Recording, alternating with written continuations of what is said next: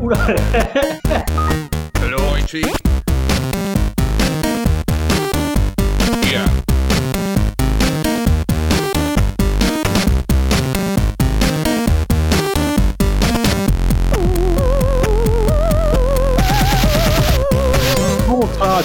bienvenue dans ce numéro 75 du podcast de QSD. Alors c'est un numéro euh, particulièrement exceptionnel euh, puisque euh, vous, vous, vous, vous- peut-être que ça s'entend pas tant que ça, mais pour la première fois et j'espère la dernière, euh, on enregistre euh, chacun chez nous euh, puisque oh, on enregistre un 27 mars. Alors si, si jamais vous écoutez ces cette émission dans un an, peut-être que vous aurez oublié, euh, peut-être voilà. Dans est le 27 50 mars. ans, dans une société 50 ans. futuriste. Voilà, Dans un an, dans un Sur an, on sera encore confiné. Hein. Oui, Peut-être, oui, sans doute. Euh, puisque alors, on est le 27 mars 2020, on est évidemment confiné chez nous, on peut pas sortir, donc euh, on, on avait prévu d'enregistrer un numéro, je crois, il y a, la semaine dernière ou il y a deux semaines, je sais plus, euh, qu'on a dû évidemment annuler parce que euh, notre, notre président a annoncé le, le- le confinement la veille ou l'avant-veille de l'enregistrement. Donc bon, on a dû, on a dû annuler évidemment. Mais du coup, on s'est dit voilà, on, on va on va quand même faire un petit numéro à distance. C'est la première fois qu'on fait ça. Euh, c'est absolument formidable. Là, on, on a eu- on a mis des webcams. Je, je sais pas si on, je pense pas que, je sais pas s'il y aura une version vidéo du podcast, mais on verra bien. Euh, On donc, sait donc, pour pas. ce numéro, On sait rien. on Une sait version en. VR peut-être même. On sait pas. Euh, bon, allez, on va commencer par présenter les gens. Bonjour Sophie. Bonjour Jika. Bonjour Oupi. Bonjour Jika. Bonjour aux manettes à la réalisation, formidable. Toujours, on est confiné mais on reste au top de la tech. C'est ça. Bonjour Walou. Bonjour Walou. Pardon Ah pardon, oui, je- excusez-moi, je- j'ai pas entendu. Bonjour. Bonjour. Et bonjour Diz. Hey, bonsoir. Alors voilà, donc euh, il y aura d'autres personnes qui vont nous rejoindre un peu plus tard. Il y a Savon Fou qui va. Enfin, en fait, ça change pas d'habitude. Hein. Savon Fou va arriver plus tard. Yann n'est pas là, donc voilà, classique. Il y a, y a- il y a strictement pas grand chose. Mais est-ce que Yann peut arriver à tout moment? On sait pas. Euh, techniquement, oui. Je sais pas si si, si Sylvain peut euh, valider ça, mais si on s'il nous dit j'arrive. Oui, bien euh, sûr. Bah, D'ailleurs, il faut que je. Vous faites bien de me le dire. Il faut que je coupe leur micro avant qu'ils arrivent en pleine émission. Genre, on m'entend? Est-ce qu'on m'entend? C'est ça, effectivement, très gênant. Le bruit alors, des enfants derrière. Alors bon, c'est un numéro qui va être un petit peu euh, réduit par rapport à d'habitude, malgré tout. On va quand même faire un petit peu quel- quelques actus. Il y aura un quiz, je pense, très gênant de Savon Fou. Euh, et on va faire pas mal de critiques est par pas contre, là. parce que... Oui, sauf s'il n'arrive pas. Euh, parce que par contre, on, on a beau être confiné, et justement, c'est peut-être un, le bon moment pour être confiné, parce qu'il y a une, il y a masse de jeux, euh, de bons jeux qui sont sortis euh, au mois de mars. Donc, on va déjà parler, alors de manière sûre, on va parler de The Longing, on va parler de Doom Eternal, on va parler de Half-Life Alyx, euh, et peut-être qu'on va peut-être faire un tour du côté des consoles, on va parler de Animal Crossing. On, on avait noté Paper Beast, je sais pas si quelqu'un y a joué, mais euh, si, si quelqu'un y a joué, euh, ah bah, écoute, si tu veux nous parler de Paper Beast, et Yann aussi. Ouais. Mais forcément, Yann était chaud. Donc, Eh ben, voilà, ils en on- parleront. très certainement de Paper Beast. Euh, voilà, mais avant ça, donc on n'a pas de remerciements non plus parce que on les peut-être qu'on les mettra en post prod ou on les mettra à part. On. Non, on les mettra pas en post-prod, non. on les mettra pas en post prod, d'accord. Euh, du coup, on va tout de suite passer aux actus.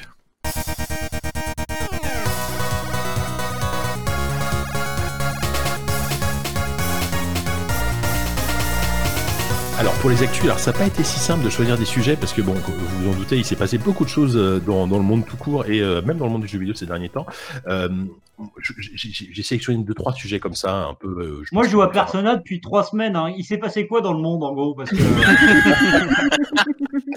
pourquoi, pourquoi, on est, pourquoi on est réunis là Ah, s'il vous plaît? Qu'est-ce qui se passe? On, on, on, on dirait, Big Brother, là, les Big Brother qui a découvert la, la, la pandémie en direct. A découvert la pandémie Pardon. en direct. Euh, oui, c'est vrai que Kevin, tu as dépassé les 100 heures sur Persona 5, donc euh, c'est 110. pour ça que plaît. 110, putain, la vache, pas mal. Euh, non, mais alors, je, je voulais quand même revenir sur deux trois trucs. Alors, il y, a- il y a eu, alors, ça, ça commence à dater, mais euh, voilà, ça, ça, ça nous pendait au nez depuis un moment, et ça y est, ça a été officialisé il y a deux semaines, trois semaines, je sais plus. Euh, le, le 3, euh, donc le 3 a été annulé, euh, a annulé cette année. Il a été reporté ou annulé, je sais même plus. Il a été annulé, je crois. Annulé. Annulé, annulé. Il a été littéralement annulé cette année. Euh, on on s'en doutait un petit peu. Euh, ils ont annoncé que donc le, cette année pas de 3, il y aura des événements. Évidemment, les, les, les, éditeurs vont multiplier les événements en ligne, c'est ce qu'ils font déjà depuis un moment. Mais là, ça va être particulièrement présent. Donc, le Microsoft aura, aura un événement, notamment. La plupart des éditeurs, donc Ubisoft, euh, Bethesda, je pense qu'ils auront quelque chose, euh, etc. Euh, donc pas de 3 cette année et euh, ils ont dit que l'année prochaine en plus ils réfléchissaient pour l'année prochaine à une nouvelle formule de l'E3 Mm. Euh, En fait, elle devait avoir lieu cette année, la nouvelle formule. Il, il a, elle Ah était bon prévue pour cette. Ouais, ouais, la nouvelle formule était Mm. prévue pour cette année. Et D'accord. euh, Lisa, c'est dommage, on voulait vous présenter un truc incroyable. Alors, bon, en gros, ils allaient le montrer à Paris Games Week, je pense, mais et mais à Los Angeles. Et euh, là, du coup, c'est, ça sera l'an prochain. Et, euh, et, et on, on- savait en quoi consistait cette nouvelle formule euh, qui était prévue Mais- cette année ou pas? Bah, quand je la compare à Paris Games, bah, en fait, c'est un truc qui va être euh, orienté plus euh, consumer et moins business, Ouais. avec euh, les influenceurs mis en avant, ce genre de choses. Ok. En fait, Ouais, c'est ont c'est comme ça qu'on a su que c'était annulé avant le, message officiel. C'est que, en gros, le. Je, alors, je sais plus qui c'était euh, qui était prévu pour être un peu l'espèce d'host star du, euh, du, salon, a dit euh, bon, bah finalement, tout est annulé. c'était une sorte de, spectacle show et lumière, enfin, un son et lumière, un truc très très bizarre. Et en fait, ce compte-là a dit bah, il n'y a, pas de 3 cette année, avant même qu'il y ait l'annonce officielle.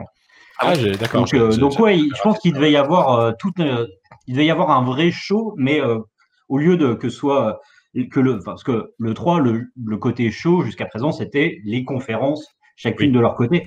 Alors que là, il devait y vraiment y avoir quelque chose de l'ordre du festif ou en tout cas du spectaculaire au sein même du Convention Center cette année. Ah, carrément ça, même, d'accord. Mais est-ce que est-ce, est-ce qu'ils voulaient pas faire surtout une espèce de, de semaine du jeu, une grande semaine du jeu vidéo avec notamment beaucoup d'événements en ligne, etc. Enfin, c'était déjà le cas depuis quelques temps, mais est-ce, que ça va pas se diriger vers ça? Enfin, moi, moi, moi, moi, là, moi, j'ai, moi, moi, j'ai deux réactions avec ça. Déjà, c'est que c'est vrai que quand, quand ça a été annoncé, les réactions ont, ont finalement euh, ont été, enfin, les, les gens s'y attendaient et surtout, il y a plein de gens qui se sont dit, oui, c'est pas plus mal euh, parce que le 3, c'est, Mm. c'est devenu, ça ne sert plus à rien, etc. Euh, est-ce que c'est vrai ça, tu vois? Est-ce que, est-ce que, est-ce que finalement un, un E3 aujourd'hui, ça a vraiment encore un intérêt, quoi Tu vois? On- je- je- Moi, je pense que si, mais après, euh, voilà. J'ai surtout en vu fait- passer des gens qui disaient bah, du coup, il y en aura plus jamais, ça va pas revenir en fait. Ouais. Ouais, ça, je pense pas. Voilà. Ça va être des- enfin, Pardon, on Non. réveille Corentin, pardon. Ah, pardon, Non, excusez-moi, euh, oui, oui, je, je suis un Moi, je suis assez d'accord avec, euh, avec ce que tu disais, Jika, c'est que je pense qu'à terme, ce qu'il y aurait, c'est une sorte de semaine du jeu vidéo avec, euh, à tour de rôle, tout le monde qui, euh, ouais. qui essaye de faire un peu sa, sa conférence, son, ses annonces, etc. quoi. Ouais. J'aime beaucoup la semaine vos- du jeu. J'aime beaucoup la semaine du jeu vidéo. On a l'impression que c'est un truc organisé par Tilt. oui, c'est vrai que ça fait un, ça fait un C'est- peu, ça fait un peu de chipos dit comme ça, mais, euh, Avec Mais les supermarchés Cora euh, comme sponsor. mais disons que le, en fait, tout le monde veut, euh, veut avoir sa, sa lumière, et ça c'est compréhensible de ne pas, de ne pas avoir, enfin, d'avoir peur d'être occulté par, par les annonces qui arrivent une heure après. Ouais. Mais je pense que c'est important malgré tout qu'il y ait un, un événement fédérateur, euh, un truc euh, euh, où on sait que l'actu, euh, on va dire, du loisir, de manière générale, ou l'actualité culturelle, soit vraiment obnubilée par le jeu vidéo pendant une semaine. Je Mm. pense que c'est important et ça, ça, ça pourrait être un truc comme ça. Ce qu'on Ouais, peut dire aussi, c'est que, ouais, juste, je finis juste là-dessus. Euh, cette année, il y avait, euh, on s'orientait de plus en plus vers, parce que autant l'événement lui-même, il perdait de sa superbe, etc. Mais tout ce qui était conférence, je pense qu'il y en aurait eu encore plus que d'habitude. Euh, Je sais que Warner avait prévu d'en faire une, par exemple. Ah ouais. Ouais, avec, Ah, euh, avec du, du Rocksteady et avec voilà plein de choses quoi. Donc voilà, il y avait même des éditeurs comme comme ça qui étaient- qui, étaient- qui avaient prévu de faire des comptes. Mais ça- ces gens-là, ces éditeurs-là, ils ont besoin de l'E3 parce que tu as Sony, Ouais. Nintendo, ils peuvent se permettre de se passer de l'E3. Mais la plupart des éditeurs, j'allais dire de taille moyenne, mais juste, juste les gros éditeurs qui sont pas des constructeurs ou des géants, ils ont quand même besoin de ça parce que pour que bah, pour que ça soit repris, pour que ça soit relayé, pour que les gens parlent. Quand tu t'appelles, euh, je sais pas, quand tu es un constructeur un peu un peu moyen et que et Mmh. que, tu, et que et que tu fais ta conférence tout seul dans ton coin, personne va en parler. Bah si oui, c'est ça, ouais. E3, c'est un peu Bah, bah, par, par exemple, quand, quand, quand t'es à Warner, alors quand, quand t'es à Warner, tu, tu fais une conférence, j'imagine, quand t'as un Batman ou un, un nouveau Rocksteady à annoncer, tu vois. Tu fais pas une conférence pour annoncer un jeu Harry Oui. Potter ou un jeu Lord of the Rings, tu vois. Donc j'imagine que si, s'ils faisaient ça, c'est qu'il y avait, il y, avait du lourd. Et à ce moment-là, je pense qu'ils auraient, eu- ils auraient l'attention du public, en tout cas des médias, euh, mais probablement moins qu'un, qu'un 2-3 où euh, là, effectivement, ça aurait été un petit, un- aussi un petit événement, entre guillemets. Ouais, euh, mais mais tu vois, enfin cette conférence-là, effectivement, s'ils annoncent euh, Batman ou, euh, ou Superman ou j'en sais rien, si- s'ils la font euh, n'importe quand dans l'année, ok, ils ont du public, mais s'ils la font pendant le 3, euh, trois heures après des annonces de d'un, je ne sais pas moi, d'un God of War et deux heures avant celle d'un d'un Gears of War, enfin je dis ça au pif, mais je pense qu'il y a vraiment le, le côté rayonnement dans une période donnée dans l'année, ça reste un truc important quoi. Euh, Enfin, je, je sais pas, j'ai l'impression que les enfin, les, les gens seraient plus réceptifs à des annonces et puis, euh, puis ouais, ce côté euh, ouais, un peu festif. Quoi. D'accord. Mais après, c'est vrai je pense qu'on va se diriger vers un truc comme ça malgré tout. Oupi. Non, mais c'est- une vraie question ce que tu dis, ce que tu dis Kevin. C'est est-ce que justement la, la présence de très très gros jeux dans ce genre de salon a tendance à masquer tous les autres, ou est-ce que justement ça donne ça donne une fenêtre où tous les autres ont leur chance d'accrocher un peu accrocher un peu le public quoi? Bah, c'est exactement ça, ouais. Après, enfin, d'après ce qu'on comprend, c'est que ça va, ça va aussi se diriger vers quelque chose de plus grand. Alors, je sais pas s'ils vont ouvrir complètement les vannes au grand public, qui était déjà un peu le cas, euh, c'est depuis 2-3 ans. Euh, mais est-ce que ça va devenir une sorte de Gamescom à l'américaine, tu vois euh, Mais là, par contre, il faudra un endroit plus grand parce que le Convention Center, c'est pas si grand que ça, tu vois, comparé à une Mhm. Gamescom, comparé à un Messe. euh, tu vois, bon, je, je suis curieux de voir ça. Et surtout que l'année prochaine, ce sera l'année euh, où les nouvelles consoles seront sorties. Donc là, on aura la première vague, on va dire, de, ou la deuxième vague, je sais pas, enfin la première plutôt de, de gros jeux next-gen, de gros jeux de la prochaine génération. Donc là, il y aura besoin de- d'une mise en avant, euh, surtout chez les éditeurs tiers. Quoi. Donc bon, on verra. Peut-être, peut- et peut-être comme, comme disait Sophie, qu'on sera encore confiné l'année prochaine et, euh, et Mhm. qu'il y aura, il y aura pas de 3 non plus. les consoles seront jamais sorties. euh, Oui, c'est ça. Bon, on- on- Kevin, Oui. est-ce que ça veut dire qu'on va, on va jamais faire notre projet 2-3 euh... dans l'aube? Ah, Bah, on verra. euh, moi, ce que j'espère vraiment, c'est que. euh. J'avais plein d'alertes Norton. Euh, ce que j'espère, c'est qu'on se dirige vraiment vers, euh, vers un truc euh, comme ça. Avec, euh, en fait, depuis, depuis deux ans, je crois, maintenant, IGN fait une sorte de. de, de enfin, à une web télé pendant le 3 et ils enchaînent des annonces, des annonces, des annonces. Moi, j'espère qu'on se dirige vers quelque chose comme ça, quoi. Alors, qui passerait uniquement peut-être par du streaming, euh, qui est absolument plus besoin d'aller sur place, mais que pendant euh, 3-4 jours, euh, on enchaîne des conférences, des annonces et tout, et que ce soit vraiment, euh, vraiment la teuf. Et si c'est, et s'il y a quelque chose comme ça qui, qui finit par s'organiser, euh, ben, ça vaudra le coup de, de suivre ça, que ce soit Ouais. à Paris ou, ou ailleurs. ok, pourquoi pas. Euh, ok, d'accord. Bah écoutez, on va on va passer à un autre sujet. Euh, alors, moi, je voudrais juste euh, mentionner quand même quelque chose. Euh, Il y a c'est quand au pic t'as vu la dernière fois que t'as joué à Mountain Blade 2 Tu l'as vu? C'était Que je l'ai vu, oh là là, JK, c'était c'était à la Gamescom, c'est sûr, c'était la dernière fois que je suis à la. Gamescom, ouais, ça devait être il y a, il y a qui était là. attends, 3, 3 ans ou 4 ans, je pense. bon, mais- Ouais, minimum, 2017. minimum. ouais. Un Ça truc comme ça. 2017, Voilà. Bah, sachez que euh, Mountain Blade 2 arrive en early access. Attention, faut pas non plus, faut pas non plus déconner. Le 30 mars, sachant qu'il devait sortir le 31, il a été avancé d'un jour. Alors je sais pas si c'est à Waouh. cause de- du coronavirus. mais Ah, il- c'est plutôt une un bonne cadeau. nouvelle. là. C'est plutôt une bonne nouvelle, voilà. Donc pour, pour la modique somme de 50 euros, tu peux, tu peux jouer à partir du 30 mars à l'early access de euh, Mountain Blade 2. Euh, Qu'est-ce que je peux dire de plus? Enfin, voilà. Bah- Est-ce que toi, au pire, ça te fait quelque chose ou, c'est trop tard, tu vois? Franchement, il y a eu des vaporware qui sont euh, qui sont nés et qui sont morts beaucoup plus rapidement que celui-là. Le truc, euh, le, le jeu, le développement de ce jeu a été lancé en 2009, à peine 11 ans après les mecs sortent une early access. C'est Après, quand même incroyable. très très étonnant. Euh, ou dans, lequel, dans lequel il y aura, il y a un peu de multi, il y a la campagne, c'est surtout la campagne que veulent, que veulent avoir les joueurs, mais c'est dément. Quand tu vois le jeu en 2009, le moteur, il était oufissime, il était impensable. Tu le vois aujourd'hui, il est déjà beaucoup trop vieux, quoi. Il est déjà moche. Le truc sort Parce déjà le moche.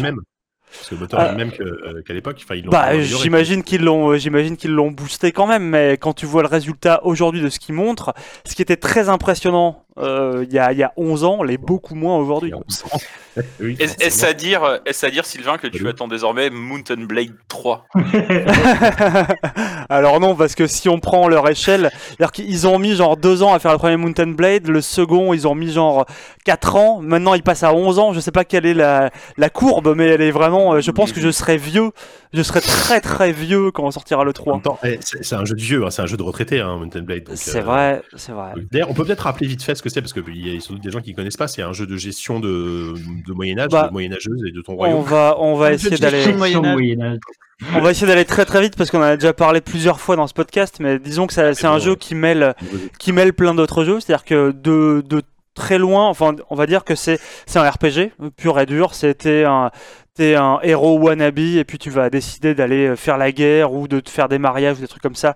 T'as vraiment une liberté d'action qui est très très grande et euh, tu vas avoir surtout un aspect euh, stratégie. C'est-à-dire que tu vas avoir euh, l'autre moitié de ton temps euh, de jeu, ça va être où est-ce que je vais aller déployer mes troupes, quel château je vais attaquer et après c'est de la baston vraiment en arène où là ça peut durer des heures, tu vas, tu tapes. C'est un peu euh, ça demande un peu de skill, c'est un peu répétitif quand même mais c'est oufissime. Tu peux juste envoyer des hordes de paysans à la mort contre des euh, contre des chevaliers euh, des chevaliers montés euh, sur des sur des bêtes énormes et ça ça fait ça fait plaisir. Putain, mais c'est réaliste. Enfin, c'est pas genre. faut Ah non, c'est hyper, c'est hyper réaliste. Mais enfin, Oui. c'est hyper réaliste et c'est ça qui, c'est ça qui plaît. Mais le truc, c'est que Warband avait eu euh, tant de succès. Donc Warband, c'était celui qui sortait en 2009, n'est-ce pas Euh, Ah, Et euh, qui, qui, qui a été euh, énormément modé. C'est-à-dire que tu peux y trouver, tu vas avoir des modes, euh, des modes Berserk où tu vas jouer Guts, tu vas avoir des modes euh, Game of Thrones, tu vas avoir des modes de, tous les univers que tu connais. Il y a vraiment toute une communauté là-dessus qui crée des, qui crée des pays, qui va, qui va créer des, armées, des personnages, des intrigues. Il y a vraiment des, scénarios, même encore aujourd'hui à Warband, il y a des scénarios de fou à découvrir. Et ce qui est le plus terrible, c'est que quand tu modes un peu ton Warband, il est quasiment plus beau que ce qu'ils nous ont montré pour l'instant de Bannerlord.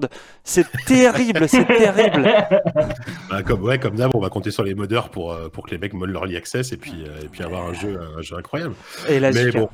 Bon, ok, donc tu, la, la, la, la, dernière question que je te pose, c'est est-ce que tu vas l'acheter avec tes thunes ou est-ce que tu essaies de gratter une clé? Parce que Ah non, non, je vais l'acheter avec mes thunes. Je vais l'acheter avec Ah mes thunes. Je suis, Ah, je suis prêt. Je me bats pour essayer de finir Half-Life avant que ça sorte. Voilà, c'est tout. Euh, Il me reste 3 jours. 3 jours, 4 jours, ouais, j'avoue que. Bon, bah écoute, en rendez-vous dans le prochain ZQSD pour, euh, pour faire un débrief. hein. Yes, parles. Euh, peut-être. Alors, dernière news que j'ai notée, euh, il y en a eu plein, mais j'ai envie de parler de celle-là parce qu'en plus elle est toute fraîche. Euh, Epic. Epic, c'est intéressant. Il y a eu un move. C'était hier. et Ils ont annoncé qu'ils allaient se mettre à éditer, éditer des jeux et pas des moindres puisqu'ils ont signé quand même avec trois très gros studios. Ils ont signé avec Rem- Remedy, donc récemment ils ont fait Control. Ils ont signé avec Playdead, donc Limbo et Inside. et Side, voilà, Inside. pardon, j'avais un peu de mémoire. Et euh, Gen Design, qui est le studio de Fumito Ueda, qui a fait notamment euh, The Last Guardian. Donc déjà, quand même, très très gros studio. Alors, des studios typés un peu indé, on va dire, mais très très gros studios avec surtout des très gros jeux. Euh, et ce qui est hyper intéressant aussi, c'est qu'ils ont, euh, ils ont, euh, ils ont une politique, encore une fois, très... euh, Qu'est-ce qui se passe? Non, je lis, je lis un. C'est ça qui est chiant. Comme je suis chez moi, du coup, j'ai un deuxième écran avec des trucs et j'ai sorti un article sur jeuxvideo.com et du coup, là, il y a des threads de 150 messages d'insultes euh, sur moi sur jeuxvideo.com et ça me fait rire sur, Ah ouais. euh, sur les Merde. Ah, il forums. est sorti ton papier? Avec notamment Corentin, l'auteur de l'article, c'est un forumeur full puceau, lui, et un autre qui dit Damien et Corentin, c'est vraiment des prénoms de Célestin, putain. Donc je, Un je regarde ça d'un œil. Ouais, les. Célestins, c'est les. Pas bon, bref, on fera un numéro spécial jeuxvideo.com, Oui. mais en gros, euh, Oui, bah, voilà, c'est un peu la, la figure iconique du, du forumeur jeuxvideo.com. Bon, ça me fait un peu rigoler. Formidable. Ah, Bref, je vous embête pas plus avec ça. Pardon, excuse-moi, Jika. Non, mais écoute, on, on- on embrasse le forum 1825, hein, bien sûr. Ou je sais pas, je sais pas- je sais pas- je sais pas lequel, mais bon. Pouvez- ok. Alors. euh, Dans quoi tu t'embarques, Jika Non, Je sais pas, je sais pas du tout. Donc voilà, donc euh, gros gros truc. Et en fait, euh, ce qui est intéressant, c'est que un peu comme euh, ce qu'ils ont fait pour l'Epic Game Store, où euh, les, les développeurs euh, gagnaient beaucoup plus d'argent que sur, chez Steam, euh, là, la politique de, de Epic, c'est de financer à 100% les projets des, des studios, Mm. euh, leur leur euh, leur laisser 50% des bénéfices, euh, enfin ça 50% des recettes de leur jeu, et surtout leur laisser la totale euh, propriété intellectuelle de leur de leur jeu. Donc euh, à aucun moment ils vont récupérer l'IP pour en faire autre chose, etc. Euh, donc un move hyper intéressant parce que voilà, ils sont signés trois gros studios avec une politique encore une fois qui va dans le, on a l'impression en tout cas qui va qui va dans le sens des développeurs. Euh, est-ce que vous ça vous ça vous inspire quelque chose? Est-ce que est-ce que est-ce que c'est pour moi c'est une très bonne nouvelle surtout surtout que c'est des studios enfin tu vois Remedy par exemple c'est c'est ce genre de studio un, peu fragile tu vois. C'est le genre de studio si s'ils se plantent une fois ça va être compliqué de partir sur un autre un autre sujet un, un autre projet. Euh, donc moi je trouve ça plutôt bien plutôt très Mm. bien et je, je vois mal comment on peut ne pas être content de cette nouvelle en tout cas. Voilà. Ah bah, oui, hein. tant mieux pour les gens qui le, qui le- pour, tant mieux pour effectivement pour les éditeurs. Il y a juste une précision, c'est un truc qu'on dit euh, rarement, enfin que j'ai vu des- beaucoup de gens parler de ça, mais peu préciser ce détail. Le partage de 50% des revenus, c'est une fois que les coûts de développement sont remboursés. C'est-à-dire Epic te file Ah. 100 millions pour faire ton jeu. D'accord. Après les 100 premiers millions que le jeu rembourse, c'est tout pour leur gueule. Et à partir Ah, de d'accord. 101 millions, par contre, ils partagent 50-50. Donc, c'est-à-dire, ils financent pas le jeu. En fait, ils filent des avances sur le jeu. On est, Mm. Bah, c'est comme un avaloir euh, dans, dans l'édition, quoi, on va dire. Ouais, c'est ça. Oui, C'est pour ça que je c'est- 100 millions parce que je sais que c'est ce que euh, Web, D'accord. euh, Wildfire Oui. Media paye pour un, pour un bouquin euh, aussi Ouais. en, termes d'avance. Alors, c'est une question très par deux parce qu'il y a deux auteurs, mais sinon, c'est ça. Les chiffres Ah oui, sont voilà, à bons. peu près, ouais. Merci, euh, Ouais. euh, Le, manoir de Patrick Helio entièrement constitué de disquettes Amiga, euh, c'est comme ça Mm. qu'il se les payait. hein. qui, est- qui est le manoir de Maniac Mansion reproduit à, à, à l'échelle 1. l'échelle. Euh, non, mais alors, du coup, question naïve, euh, c'est ça fonctionne comme ça chez les autres éditeurs, j'imagine? C'est quand quand quand euh, quand euh, EA, alors EA, c'est des- le problème, c'est que les studios appartiennent à EA, mais quand quand, quand Ubisoft fait appel à un studio externe, je sais pas, je dis n'importe quoi. Est-ce que c'est pareil? Est-ce Parce que ça n'arrive pas en fait. Ubisoft C'est du cas mais- par cas aussi. euh, On n'arrive ce genre de plus, Euh, oui, c'est du cas par cas, ouais. Ouais, c'est du cas par cas, d'accord, ok. Non, Ouais, mais je sais, ça- je sais pas comment. je sais- honnêtement, je sais pas en quelle proportion c'est. Euh, je connais pas du tout moi les montants qui sont échangés. De toute façon, c'est des données qui en général sont complètement confidentielles. Mmh. Euh, mais tu vois tous les éditeurs là sur euh, sur Twitter et compagnie qui s'excitent et en disant euh, que c'est des super conditions. Donc même sans connaître les conditions qu'on leur propose par ailleurs parce qu'elles sont confidentielles, a priori c'est avantageux. La question c'est à qui ils vont adresser ça quoi? Est-ce que c'est est-ce qu'ils vont ouvrir les vannes pour permettre ce genre de conditions à 10, 100 studios Ou est-ce que ça va pas. rester cette petite écurie de sélection euh, triée sur le volet? Et puis surtout, est-ce que ça va créer un appel d'air? Est-ce que ça va forcer Est-ce qu'en en, en proposant des conditions, en fait, ils s'en foutent, ils ont tellement de thunes. Mm. Est-ce qu'ils vont pas pouvoir faire une sorte d'écurie incroyable de studios euh, et, Mm. et aspirer tous les talents et, ou- et forcer du coup euh, la, la concurrence à s'aligner sur ce genre de pratique Là, ça serait plutôt euh, bénéfique. Oui, mais Je pense que c'est pas des c'est pas des studios qui sont rachetés par Epic, tu vois. C'est ils Non. malgré mais, mais je sais pas. non, dis, non, non, mais ça va faire jouer la concurrence, c'est sûr, donc c'est une bonne chose. Après, C'est ça. euh, les, les projets, là, on sait déjà comment ils vont être distribués. Est-ce que ce sera console aussi? Alors, euh, Remedy, ils ont annoncé qu'ils avaient deux projets, euh, un, un, Ouais. un triple A multiplateforme et un autre euh, petit projet, sans, sans donner de précision. Donc, euh, donc en, en Non, fait, mais moment- typiquement, moment, il n'y euh, a pas de question, PC, quoi. Epic. Ouais, c'est ça. Il n'y a pas de, enfin, ce sera pas réservé au launcher Epic, quoi. Ils peuvent priori, sortir non. sur console. Non, par contre, s'il sort sur PC, ce sera très certainement une exclu Bien sûr. évidemment. Euh, et puis, il faut, aussi rappeler que, euh, que Remedy et Epic avaient déjà un passif, puisqu'ils avaient euh, largement financé, enfin, ils avaient payé une exclusivité à 505 Games à l'époque, qui était l'éditeur de contrôle, pardon, euh, pour, Mm. euh, pour l'exclusivité Epic Games Store, ce qui a quand même permis à, à, Remedy de financer en, en partie euh, le développement Ouais, de contrôle. Donc c'est c'est un peu euh, c'est un peu dans la suite logique des choses, en tout cas entre Remedy et eux. Après, je trouve que c'est par rapport au, au studio de euh, Playdead, tu vois, c'est c'est plutôt euh, c'est plutôt chouette parce que c'est pareil, m- même si Inside et Limbo sont sans doute des jeux qui se vendent très bien, euh, je c'est c'est pas le genre de studio qui a une sécurité suffisante. Non. tu vois, Ouais. so- soit ils sont rachetés par un Microsoft, soit ils sont financés à coup de millions Ouais, par, ouais. par un. Bah, de toute façon, c'est que des studios qui avaient fini leur partenariat en fait euh, euh, précédent, quoi. Ueda avec avec Sony, euh, Playdead avec Microsoft.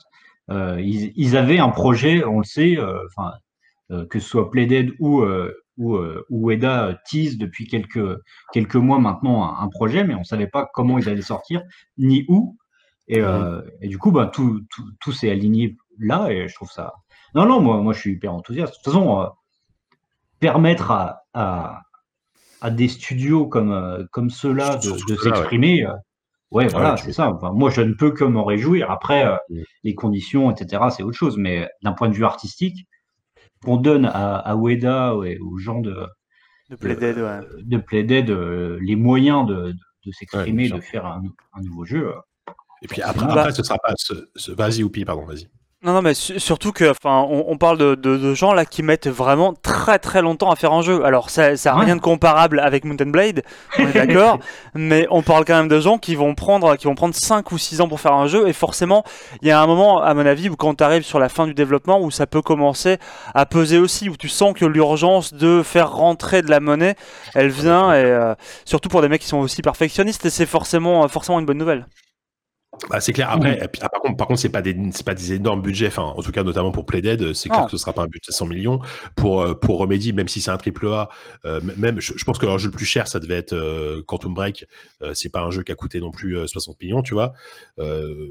Et en plus, ils sortent du succès critique, en tout cas de contrôle, qui est un qui, qui est un jeu à petit budget entre guillemets pour eux. Donc voilà, ils sont. ils- je pense qu'ils vont ils vont garder la tête sur les épaules et d'un seul coup, il va pas y avoir des, des spin-offs avec des séries et des acteurs connus. euh, Enfin, j'espère en tout cas. pour eux. Donc, euh, donc voilà, mais en tout cas, ouais, je suis curieux. Et donc, euh, en tout cas, ça veut dire que le prochain jeu de, de Ueda sortira normalement sur PC. euh, Enfin, si s'ils sont financés par Epic, on aura. euh, donc la notion d'exclusivité, notamment Sony, ne sera Ouais, non, probablement. c'était fini de toute façon, ça. On savait que c'était c'était terminé. fini, ouais. D'accord, ok. Donc ouais, non, su- super nouvelle. On, on va, on va voir ça. Euh, bah écoutez, voilà, pour moi, c'est tout ce que j'avais noté en actu. hein. Euh, Je, je, je- on, on va pas parler de la PS5 et de la Xbox parce que parce qu'on parce que parce qu'on joue sur PC et que, et que les, Ouais. les autres. Moi, j'ai quand même. Ah, vas-y. Oui, moi, j'ai quand même une question à vous poser parce que j'ai, en fait, je, je connais pas la réponse et vous non plus, mais j'ai envie d'avoir votre avis. Vas-y. Vas-y. Euh. Sony a, déclaré aujourd'hui qu'il n'y aurait pas de retard sur la Oui. sur la sur la PS5. PlayStation 5. Sur Je sais plus quel. Je, demande si Microsoft Et- n'a pas dit même que ça sortirait pour Thanksgiving, la Xbox 8 là. Euh, ça sort pour Holiday, euh, Holiday, donc Holiday, c'est en général. Et donc tout, le monde, tout le Xbox monde. Box, euh. Non mais justement la Xbox Box, je crois qu'ils ont précisé que c'était pas seulement Holidays, euh, ce serait, euh, je crois que ce serait genre euh, Thanksgiving, mais c'est peut-être la PS5, je sais plus. Bref.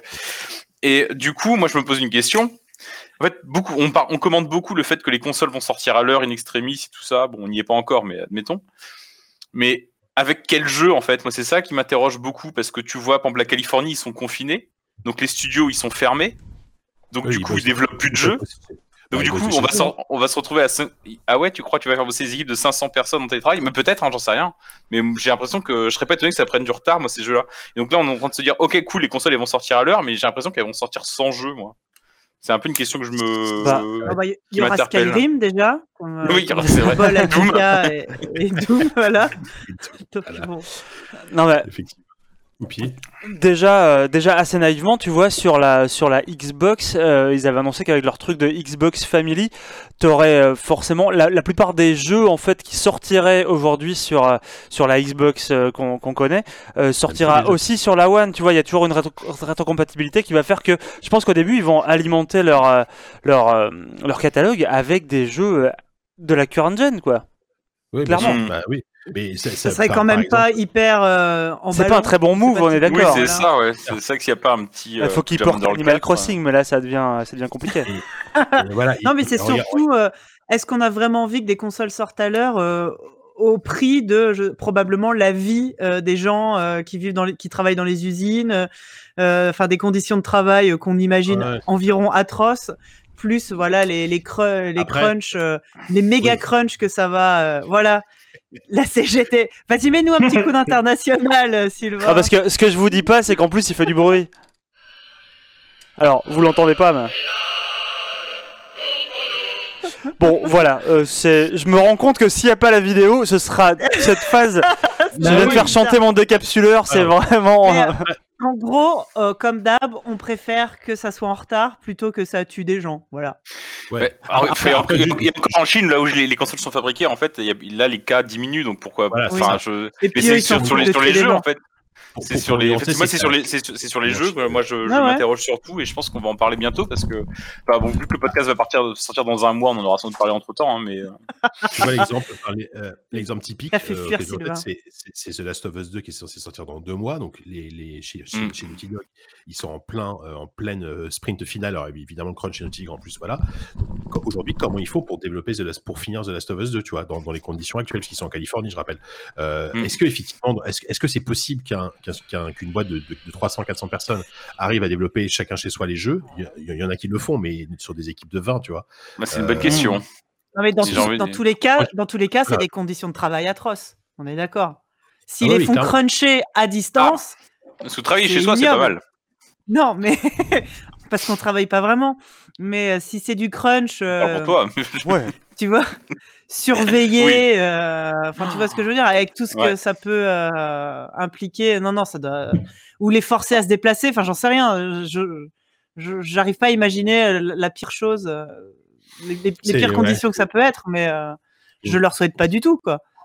Alors, je, alors je, je sais que, je, alors je, j'avoue humblement que je, que je l'ai pas lu, mais je sais que j'ai un de mes collègues qui a sorti un papier sur le sujet sur jeuxvideo.com, justement, le, le- qui, est, qui est l'impact du développement de jeux de- sur euh, du coronavirus sur le développement de jeux. Euh, Donc allez voir le- ce papier que je n'ai pas lu.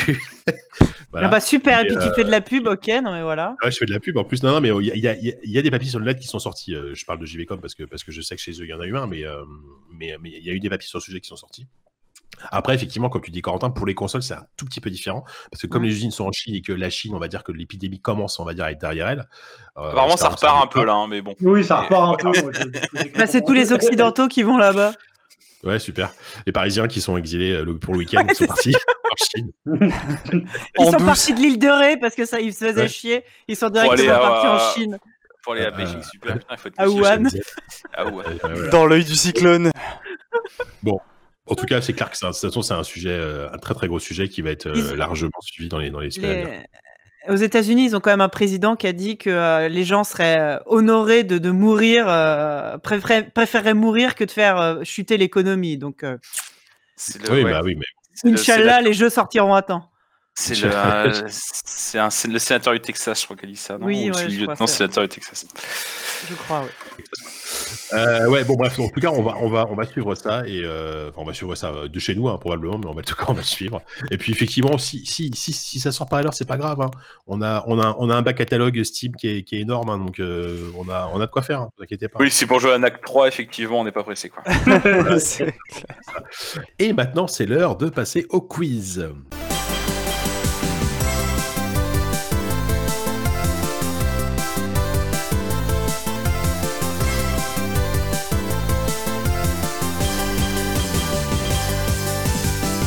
Pour ce quiz, ça y est, enfin, il nous a rejoint. Savon Fou est là. Bonjour Savon Fou, je te vois avec ta belle tête dans ta cuisine. C'est formidable. Salut suis, les enfants. Il y a pas de te voir. hein. la, lu- la lumière est magnifique en plus. Ah oui, non, là, c'est la webcam, des années 90, on dirait un petit peu. Je sais pas, la, la- la- la définition de ton visage, elle est en 320 En fait, par c'est- 200. C'est la webcam native de mon Asus ZBook. Elle, elle fait oui. ce qu'elle peut, la pauvre. D'accord, ok. Il y a Kevin qui est en train de se faire dévorer par son animal Mais de enfin. compagnie pendant ce temps-là. Tu l'as pas, assez- tu l'as pas assez sorti, ce pauvre, ce pauvre animal. Bah, il a plus, il a plus grand chose à manger. Hein. Le pauvre. Aïe, aïe, aïe. Ouais, c'est Ah oui, Ah, Il a pas des clopes parce que pe- pendant que Sylvain fume chez lui, là, nous, on est, on est en sevrage, là.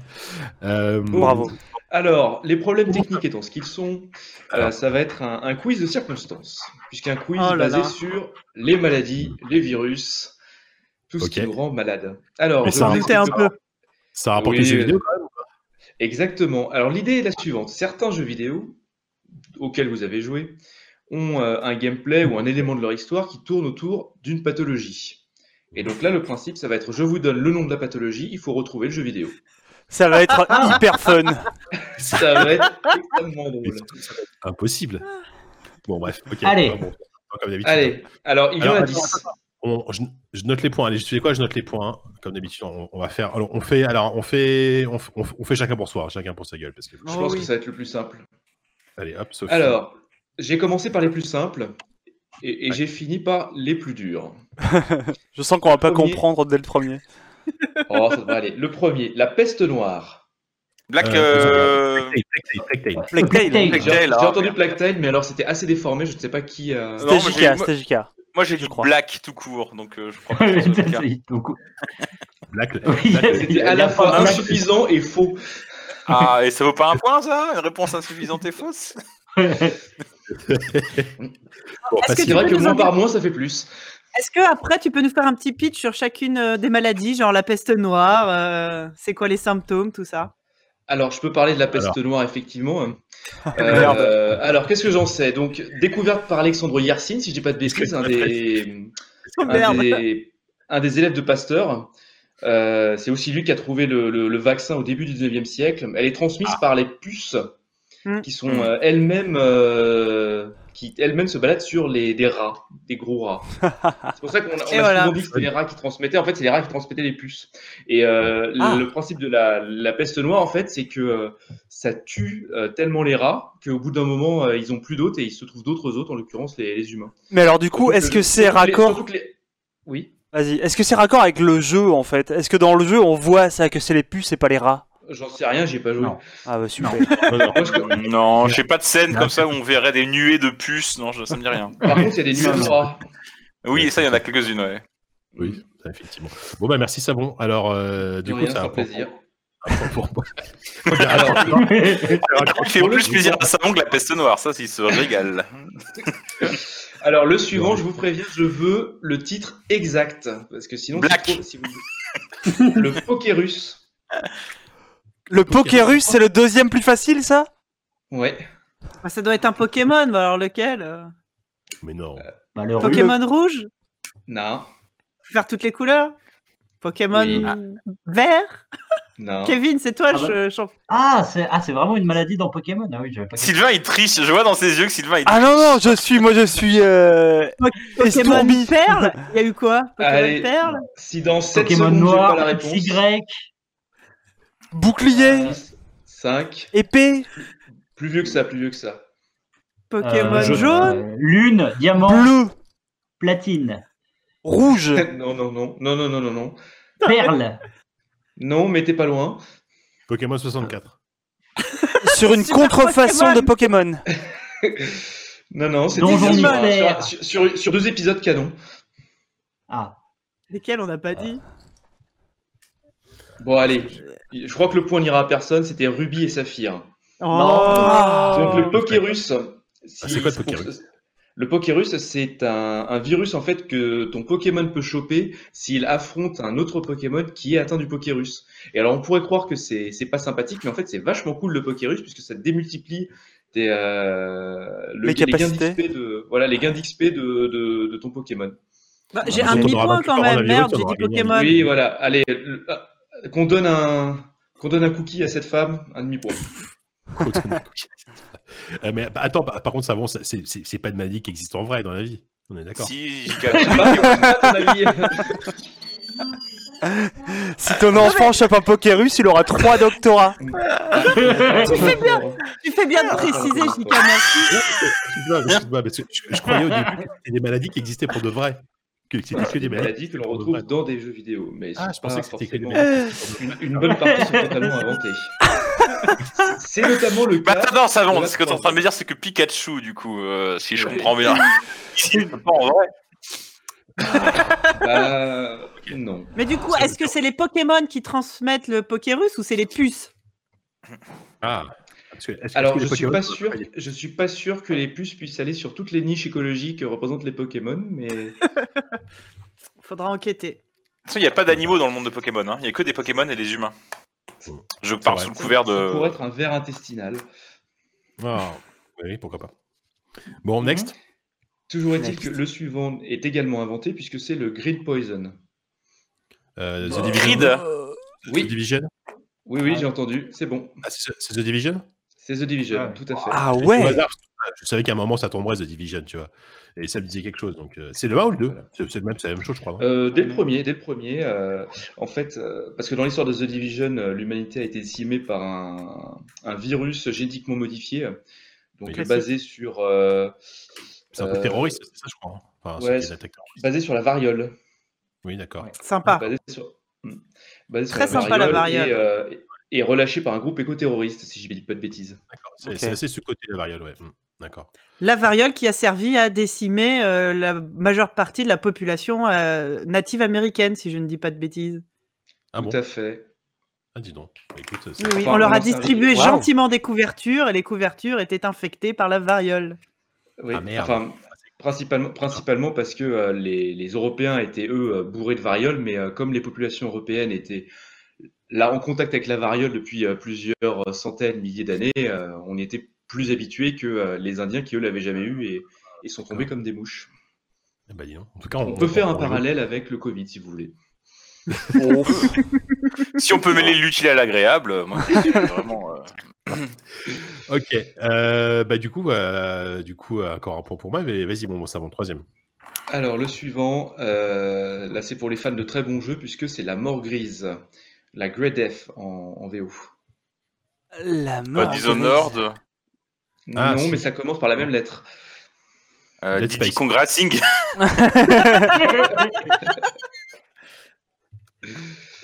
C'est pas Dead Space Non, Euh, non, non, plus, plus ancien. Plus ancien que Dead Space Ah, d'accord. Euh, Euh, quelle- quelle- quelle- quelle période Tu peux me dire une décennie à peu près ou Euh, oui, c'est début, pas sûr. début des années 2000. Début des années 2000. Deus Ex Non. Ah putain, Euh, si, si, pardon, si, si, si. Il a bugué en plus. euh. Ouais, ah, Deus. Ex, il y avait... je me souvenais plus de, de ça dans Deus Ex, tu vois. Ouais, bah en fait, c'est même jeu. Alors, euh, pour ce que j'en ai lu, parce que Deus Ex c'est un jeu qui manque cruellement à, à ma culture. Euh, c'est Non, un c'est vrai des. euh, oh, oui, tout à fait. Je ne l'ai jamais fait. C'est, je, veux- je veux le faire depuis longtemps. et J'ai jamais trouvé le, le temps de le faire. Mais euh, c'est, euh, en gros, l'idée c'est que le, le- c'est un- il y a un virus qui ravage le monde à ce moment-là, qui s'appelle la mort grise. Et un, une des intrigues, c'est qu'il y a un, un vaccin fabriqué par une multinationale qui est fabriqué en faible quantité et, et hors de prix. Et donc, le- l'accès à ce vaccin est, est une des intrigues. Après, je, laisse les, les- les joueurs de Deus Ex me corriger. Ah, moi, tu vois, Je me rappelle plus très bien, moi. Ouais, je me souviens plus de cette. euh, C'est cette c'est dans lequel Dans le 1 Dans le 1. Dans le 1, ouais, ouais, ouais, ouais, je, ouais, j'en rappelle Tout m'échappe un peu, quoi. Tu souviens de la phase de jeu, mais c'est vrai que le scénar, tu me demanderais de le pitcher aujourd'hui, je suis assez naze pour ça. Ouais, c'est un gloubi-boulga de trucs complotistes. Ouais, c'est ça. Ça part un peu dans tous les sens. Quoi. Il y en a un De peu façon, je me rappelle, c'est- qu'en fait, les, les, les méchants sont des gentils. On se rend compte que les méchants sont des gentils. Quoi. Au début, en tout cas, à la moitié du jeu. Quoi. Triste, hein. spoiler, Ah, excusez-moi. désolé, moi. spoiler. Tu, tu viens de me spoiler le jeu. Je te dis que je veux le faire, tu me le spoil. Ça fait longtemps qu'il attend de le faire. Le mec Bon, a je- pas le temps d'être confiné en ce moment, putain. C'est un peu une pourriture. Bon. Je suis, je suis le seul Euh, mec confiné qui a pas le temps de jouer, tu vois. Ouais, c'est terrible. C'est. Euh, bon Tu Yes. peux continuer. Continuer. Alors, le suivant, le Pale Blood, maladie inventée. Ah, Bloodborne Oui, bravo. Bloodborne. Le sang pâle, évidemment. Le sang pâle, putain. Quel jeu, quel vrai. grand jeu. Donc quoi, c'est une sorte de petite anémie? C'est vrai que c'est une hématopathie.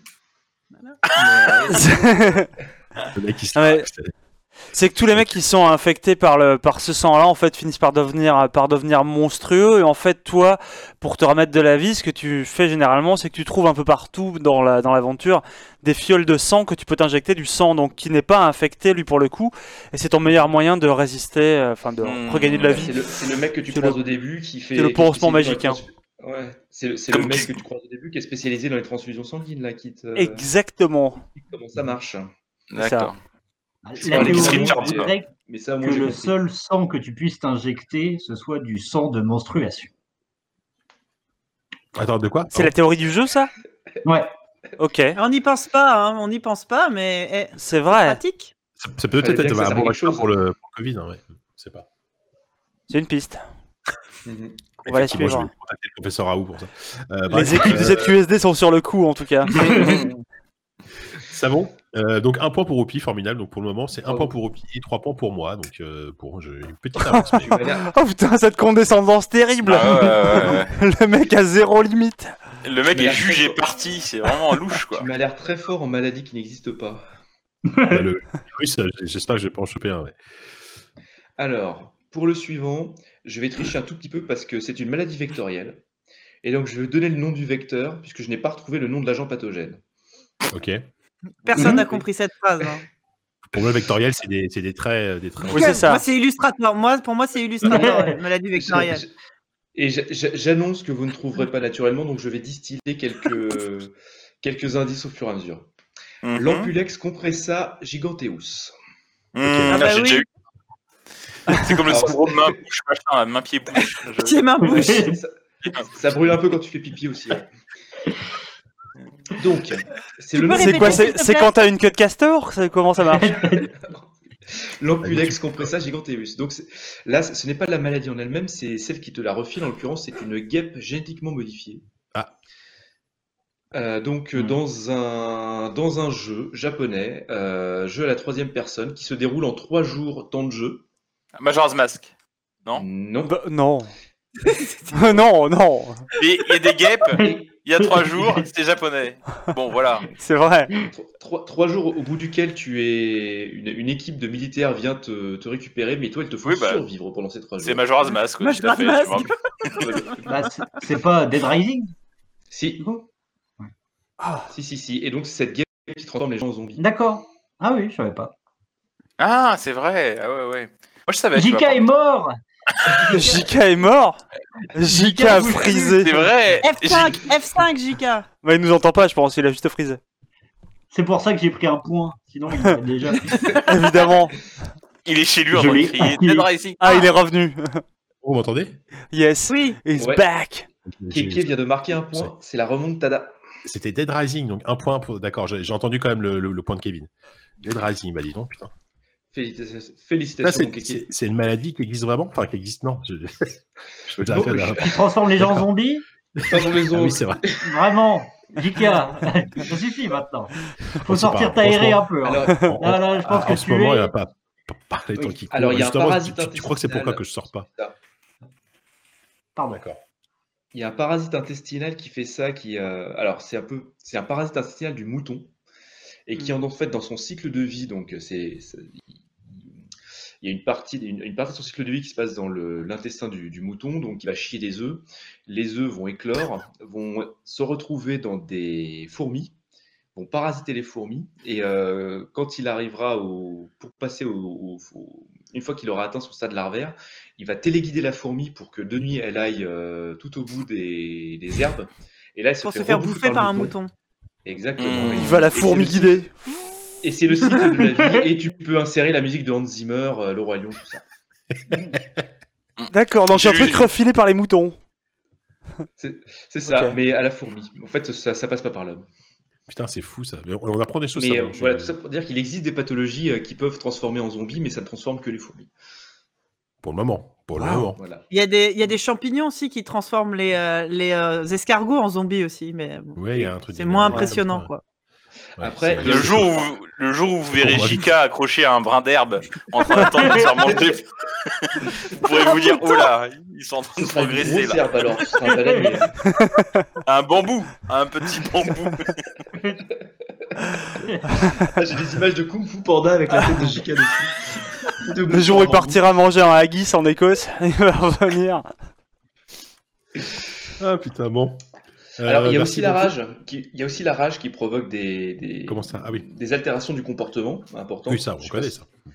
Euh, Ah, oui, et d'ailleurs, certains anthropologues pensent que la, la légende des vampires viennent de, de cas de rage. Ah, des vampires, pas, En- pas des. Europe Oui, centrale. des des vampires. Les vampires, c'était pas la porphyrie plutôt qu'on avait associé au vampirisme? Euh, c'est pas rétrospectivement ça, où on a dit tiens, ça fait penser à des vampires? Bah, je- il me semble enfin, que enfin, c'est une maladie qui, qui a. Genre, les gens ont peur de la lumière, euh, ils ont euh, enfin, plein de symptômes qui ressemblent à ce Mhm. qu'on pense des vampires. Et qu'en en gros, bah, on, on se- on se dit pareil que les, les gens qui avaient ça, enfin, c'est juste des gens qui avaient ça qu'on a traité de vampires il y a 100, 200, 300, 400 ans. D'accord. Eh Bon, ben, Putain, j'apprends tellement de choses dans ce podcast. Ah, bah oui. Hmm. C'est magnifique. Euh, formidable. Bon, bah écoute, euh, donc du coup, c'était pour, c'était pour 10 le point, hein, c'est ça hein? C'est pour 10 Mhm. le point, tout à fait. Ok. Donc, euh, Alors. il t'en reste 5, c'est ça? La, su- la suivante, je, je, re- je renifle, je sens que ça va être. Je mets une petite pièce sur Sylvain. Le mec a toujours du flair, donc euh, bon. Donc ça va être un- encore un Capcom ou. euh, Mortal. Kombat. ou je sais plus Non, ce jeu. n'est pas un Capcom. Déjà, je peux vous dire que c'est pas un Capcom, c'est un gros éditeur américain. Il Marvel s'appelle Le Le sang sang vicié. Le Sang Vicié. Bah, c'est euh, C'est- WoW. Enfin, c'est dans Oui. Warcraft. Ah oui, Ah c'est oui. vrai. Mais oui, en plus, je le sais. C'est Merci. Oh là là Kevin Bravo. euh, Kevin, Champion de Warcraft. Eh Oui, le c'est une carte dans Hearthstone. Bah, c'est vrai qu'en même temps, quand tu joues à Hearthstone, tu connais WoW. hein. Tu connais forcément le Eh ben, lore de oui. Warcraft. hein. Forcément. Bah ouais, ouais. Surtout mieux que moi qui n'ai pas joué à WoW depuis, euh, depuis 10 ans. Mais euh, ouais, ouais, effectivement. Euh, C'était une saloperie qui pouvait s'attraper par les PNJ, si je me souviens bien. Ils n'avaient pas fait un truc du genre, ils avaient permis aux PNJ de changer de zone pour, euh, pour pouvoir transmettre le. Bah, il y, avait- eu, il y avait, y avait eu une histoire en fait, je crois. Je, alors attention, je vais sûrement me faire allumer par les, par les fans, mais il me semble qu'il y avait eu un event comme ça à l'occasion d'une genre Halloween ou un truc du genre qui faisait que tu pouvais te refiler une maladie en fait et ton personnage pouvait, pouvait crever. Tu pouvais même le refiler au PNJ et tout. Il y avait une espèce de, de pandémie comme ça qui s'était répandue sur tout Azeroth. C'était assez, assez marrant à voir. Mais je sais plus dans quelle mesure est-ce qu'il n'y avait pas eu euh, un bug sur ce truc-là qui faisait que beaucoup trop de gens l'avaient chopé. Il y avait, je crois qu'il y avait un serveur comme ça qui avait été particulièrement infecté. Enfin, c'était ridicule, mais c'est vieux cette histoire. hein. Mais alors, la question, c'était vraiment une, euh, une maladie qui avait été créée par les développeurs exprès ou c'était une sorte de. Oui, oui, c'était, Un bug. c'était, un event. C'était pour jouer, pour que les mecs jouent à moitié à chat, tu vois. Mais le problème, c'est que euh, le, le, le truc n'avait pas disparu aussi vite que les développeurs l'avaient prévu. Euh, Se refilait beaucoup trop vite en tout cas. Alors, ça, ça expliquerait pourquoi je suis tombé sur des, euh, des publications d'épidémiologistes qui ont décrit le phénomène par la suite. Ah, bah ça m'étonnerait pas, ouais. Il y a des épidémiologistes Mais, et, ouais. même des, des sociologues qui ont travaillé sur euh, la réaction des communautés virtuelles à la, à la pandémie et sur la manière dont la pandémie s'était répandue dans un, dans un univers marrant. virtuel. Mais c'est assez vieux, je crois que j'étais encore à joystick quand c'est arrivé, donc ça doit avoir pas loin de 10 ans, voire, euh, voire 10 ans comme truc, mais c'était euh, c'était marrant à voir ouais, quand tu voyais certains euh, serveurs américains qui disaient nous on est vachement touchés et tout, c'était assez rigolo. Mais, mais t'avais des mecs qui. euh, J'ai raté le début de conversation, je dois te me répéter, mais j'entendais, j'a- j'avais euh, un collègue qui nous racontait ça hier, j'avais un peu raté ça à l'époque, qui expliquait comment, alors, pour le coup, un peu contrairement, je pense, à ce qui se passe dans la réalité dans le cadre d'une épidémie euh, réelle, comment des gens, pour infecter d'autres gens, faisaient exprès de traverser les océans à la nage juste pour faire chier, pour aller infecter des gens sur le continent d'à côté. T'imagines pas un mec, tu vois, aujourd'hui, qui a un vieux Covid des familles, se, se sauter à l'eau à Brest pour aller choper un mec à New York, mais bon, à l'époque, dans, dans WoW, ça existe. Ah, dans, dans, dans WoW, tu peux pas pas d'un continent à l'autre parce que euh, entre les Ah, continents il y a des temps de chargement, tu peux pas y aller à la Ah, nage. oui. Mais après il y a, il y, a y a quand même des îles qui sont parfois un peu isolées, tu peux quand même aller chercher. Hmm. Ah, génial. Ça donne envie de rejouer à WoW, tiens. Euh, merci Savon. Alors, euh, du coup, c'était qui? C'était 10, bah, j'ai noté. hein. donc, euh, 10, petite remontada pour... euh, qui- Sophie, c'est toi qui as rajouté 0,5 points? Bah, oui. le document. Non, mais Bon, on écoute, compte sérieusement ou on compte pas sérieusement oui, là d'accord. Ok, Ok. ok. Attends, vous êtes en train de changer les scores sur le doc partagé Je peux, je peux me refiler des scores là Je peux booster mes points Ouais, bien sûr. Mais t'as- Non, moi j'ai mis la vérité, j'ai un demi-point. Si, si, si t'as chopé un vous Pokérus, euh, Oupi, tu peux ajouter des points. Je vais aller taper des mots, je vais aller taper des mois. Allez, plus Ça, que bon, la suite. Vas-y. Alors le prochain, c'est le choléra, la dysenterie, la diphtérie, la rougeole et la fièvre typhoïde. C'était Ça, Melun c'est ça. dans Super Wagon C'est- Adventure ou les trucs comme ça. C'est pas une Dishonored ça pour le coup Alors, je Non. vais Ah non, non, l'accorder- non, mais Sophie a raison, c'est dans. Euh, Oregon Trail ou Super c'est ça. Wagon Voilà, Adventure. c'est Ah oui Oregon Trail, Bien bien, vu. sûr. Bien sûr. Bien ça vu, suffit. C'est la dysenterie Ah, bah qui oui, m'a oui. aidé. Ah ouais, bah oui, Bah, oui. parce que euh, maintenant, c'est c'est- devenu un, c'est c'est Un une mème. image, c'est devenu une image populaire Oui, oui. internet. C'est euh, la, la, la petite, euh, la petite Sally a, trou- a chopé la dysenterie. You died from dysentery. hein. Oh, You oh, die oh. from dysentery. Oregon Trail, c'est un vieux, c'est vieux, hein, c'est- on est d'accord, c'est un Ouais, vieux c'est jeu, c'est- hein. Eh, j'ai un le point. premier- C'était de- un le survival euh, avant l'heure, quoi. Enfin, c'était des jeux de, de survie. Bah, euh. c'était un petit peu. euh, Je, je cherche le nom de, euh, de ce jeu là où tu descends une rivière. Ah oui. Euh, Flame, euh, Flame in Ah. the Cloud. Flame and the Flood. Flood, Flame in the Flood Flood. Flame ou un truc comme ça. Fl- Flame, Flame in the Cloud. Flame in the Flood. Voilà, c'est ça. Ah, d'accord. Ça me, fait un petit peu, penser à ça. Ouais. Mais Mmh. t'as raison, Sophie, il y, a- y y y eu Super Wagon qui était presque une espèce de remake. Ouais. C'était un c'était une parodie. ouais, voilà. oui, une Super parodie. Wagon Adventure. Est-ce que tu veux nous parler de la dysenterie, Savon? C'est une maladie Tout rigolote quand même. La dysenterie, alors c'est c'est magnifique, c'est une, une infection, euh, une infection bactérienne, euh, principalement causée par le manque d'hygiène. Donc autant dire que euh, dans euh, Oregon Trail, c'est quelque chose qui, qui À la fin du confinement, on y revient, je pense. Hein. Ah, c'est pas, impossible. Euh, Quoique je, trouve que les gens sont, vont peut-être devenir beaucoup plus, euh, beaucoup plus euh. Pointilleux sur beaucoup l'hygiène. Ouais. Ah bah ouais, moi je me lave Mais en tout 14 cas, fois ouais, les mains par jour. J'ai jamais autant passé l'aspirateur ouais. de ma vie. Ah mais tu, tu verrais mes mains, elles sont couvertes de de gris écailles en fait. Elles sont sèches. Mais c'est qu'est-ce pas que tu fais Enfin, c'est bon. Donc ouais, la dysenterie Donc ouais, la, bah, la dysenterie, c'est c'est une maladie, euh, c'est une infection alimentaire. Donc euh, chopée par. euh, alors par contre, euh, j'avais parlé de, de, de, de bactéries, mais en, en révisant mes en révisant mes fiches, je vois que ce n'est pas qu'une bactérie, mais ça peut être aussi un virus ou un parasite. Donc c'est un ensemble de d'infections alimentaires. Mais bon, le résultat est le même. Au final, tu te vides à mort. Génial. Ok, d'accord. Tu te vides jusqu'à la mort. On te suit à la trace euh, de New York à. à Non Allez, c'est bon. C'est sordide On te retourne comme un peuple, quoi. Il arrive à être à la fois instructif et dégueulasse. C'est vraiment, c'est pas donné à tout le monde. Hein. C'est- Mais c'est comme- fou. euh. C'est comme ça que le Pony Express a retrouvé son chemin.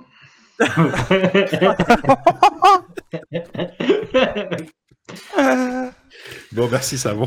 Donc, Voilà, la alors, dysenterie, euh, ça me fait toujours penser à, à Pulp Fiction, quoi, avec la- avec la- l'histoire Ah bon de la montre. Bah oui. Ah Ah oui, c'est bien vrai, sûr. oui, bien Ah sûr. La Ah montre oui. qui reste dans le cul du père pendant des années, puis dans le Ah cul de son meilleur pote. Oui, c'est vrai, génial. Bon, allez, euh, plus que- non, c'est le dernier, c'est ça? Non, alors il en reste un dernier. Allez, Alors le dernier, je l'ai mis. Bon, il est un petit peu différent des autres parce que c'est pas une. euh, c'est pas une, euh, comment dire, une maladie contagieuse. Euh, mais c'est Les esthètes apprécieront la, la nuance quand même. Ça. Voilà. la tumeur, théra- la tumeur tératoïde rab- rhabdoïde atypique. Trauma Center. Ah non, non, non. Alors, euh, c'est un jeu qui a été développé par Ryan Green. En, euh, Ah, Daisy. non plus. Euh, donc, c'est un jeu euh, narratif, principalement. Ah, Tu peux donc, redire le nom de la, la tumeur, s'il te plaît? La tumeur tératoïde rhabdoïde atypique. Ah ouais, la typique. Brian Green, le mec qui a fait euh, PUBG. C'est probablement le jeu le plus triste auquel j'ai jamais joué. Ah, That Dragon Cancer. Voilà. Ah, Bah oui, moi je d'accord. pense à ça. Ouais. Tu finis sur un. tu Ah, Oui, on c'est finit ça, sur un oui. éclat de rire. Et bon confinement chez vous C'était plus rigolo la dysenterie. Hein. Oui, c'est Putain, sûr. C'est c'est qui C'est c'est quoi C'est Wallo qui l'a eu, je sais plus. Euh, vrai. oui, Moi, c'est- je- Qui a eu le point. oui, En fait, bon. Non, non, moi j'a- j'allais j'allais répondre ça, mais je me suis dit que même Savon n'était pas capable de conclure un quiz avec un truc pareil. mais bon, je, je l'ai sous-estimé manifestement. hein, il est, on pouvait, on je- pouvait. euh, je me souviens plus si on a chroniqué ce jeu-là. Euh, je crois pas, non. Enfin, j'ai pas le souvenir en tout cas. J'y Je crois pas- qu'on était trop occupés à pleurer. Je suis pas sûr d'avoir le courage de jouer, le courage d'y jouer en fait. Ah non, non, mais je te le conseille pas. hein. Euh, moi, j'y ai joué euh, peu de temps après la naissance de mon fils, mais ça m'a Oui, bah. T'es ma- hein. t'es malade. T'es Oui. malade. Je vois ça quand t'as un enfant en plus, je pense que c'est mort quoi. Donc euh, bon que- bah écoutez, alors merci Savon. Euh, alors au niveau des points, alors on a, je, lis littéralement ce qu'il y a écrit, hein, 0,5 et 1 point pour Sophie, euh, 1 fois 1000, 1 fois 1000 pour Opi, euh, un, Beaucoup. un point, un point pour Walou, 2 points pour euh, Diz et 3 points pour euh, Jika. Donc c'est. Je suis troisième Je suis Yes assez fière. J'ai gagné grâce à la tricherie et la fourberie. Attends, c'était pas un super banco à la fin là? Euh, non, non parce qu'on l'a n'a pas, pas été annoncé comme tel. Il a pas été annoncé, ouais. Non, non, non, non, il a pas. été- J'ai hésité, hein, mais je me suis dit non, je vais le, je, je, je le sentais pas, tu vois, je- donc je suis non. Euh, bah merci Savon. En tout cas, eh ben, tu sais quoi, c'était quand même, c'est- j'avais un peu peur de quand même ton quiz, comme, comme, comme à chaque numéro en fait, hein. mais euh, c'était c'était assez instructif. C'était Ah, assez c'était instructif. Non, mais- ouais. Je crois que ça dépend surtout des intervenants, ces histoires-là. Comme des intervenants c'est- de Vous arrivez, des vous, arrivez, vous arrivez toujours à rebondir avec humour, euh, même sur mes, mes pires traits d'esprit. Donc, Oui, tout à fait. Sauf, sauf sur le dernier, qu'on a. Le dernier, on, on, a un peu, on a un peu bugué, on a un peu séché. Quoi. Mais bon, euh, tu, tu, tu restes avec nous pour. euh, alors, en fait, on va, faire, on va faire une seule critique euh, pour le moment et on fera la suite après. Alors, euh, tu restes avec nous du coup? Ouais, je reste avec vous. En ce moment, je n'ai absolument pas le temps de jouer à côté Moi, je, moi, je vous quitte contre. Mais votre avis Toi, tu nous m'intéresse. quittes? D'accord. Ouais. Euh, bah bon, bon, euh, on te dit à très bientôt. Merci d'avoir été là, évidemment. Et Mais tu reviens, bah, tu reviens quand tu veux maintenant, maintenant qu'on est tous confinés. Allez, bisous. Mais oui. Allez, amusez-vous oui. bien. Euh, oui, Salut, Kevin. Superbe. Et euh, avant de passer aux critiques, nous allons donc faire la petite pause musicale traditionnelle. On va s'écouter ces circonstances, un morceau de l'OST de Doom Eternal.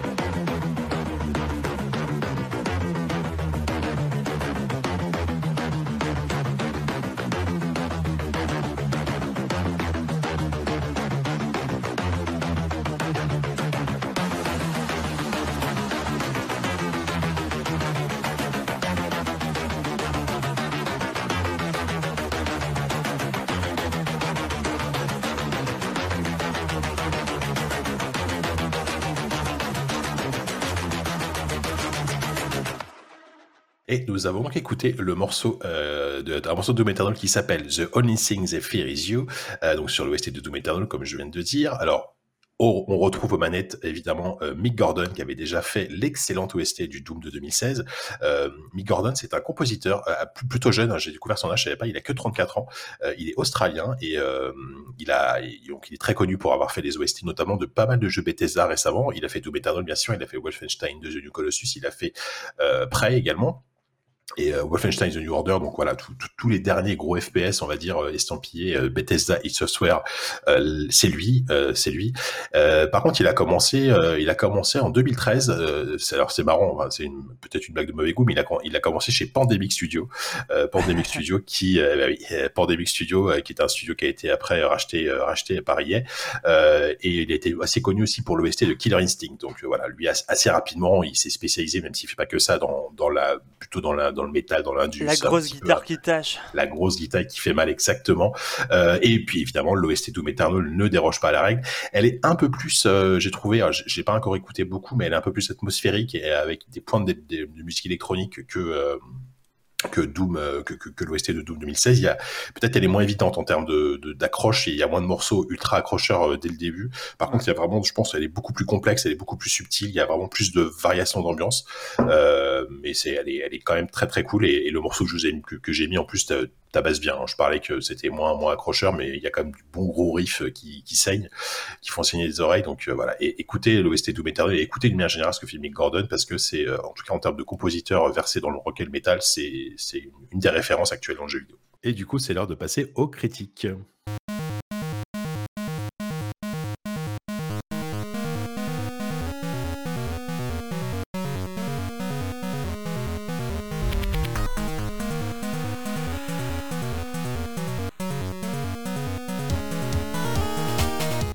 Cette première critique, euh, nous allons parler de The Longing. Alors The Longing, c'est euh, probablement le jeu le moins connu hein, de, de- de notre liste critique pour ce mois-ci.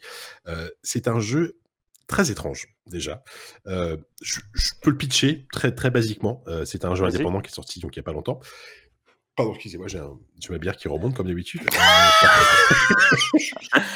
Ça, c'est vraiment un beau pitch. C'est un classique. Je suis content que t'aies pas pitché de la Dragon Cancer comme ça. Oh là là Pardon. C'est Bon, je bref. Non mais Donc, comme quoi, t'es alors, vraiment comme ça même à la maison, quoi. Bah, ah bah, j'ai pas changé, bien sûr.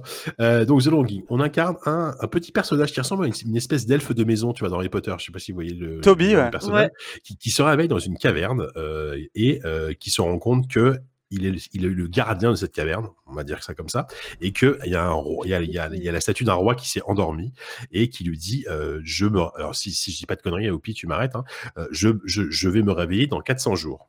Ok, d'accord. C'est ça.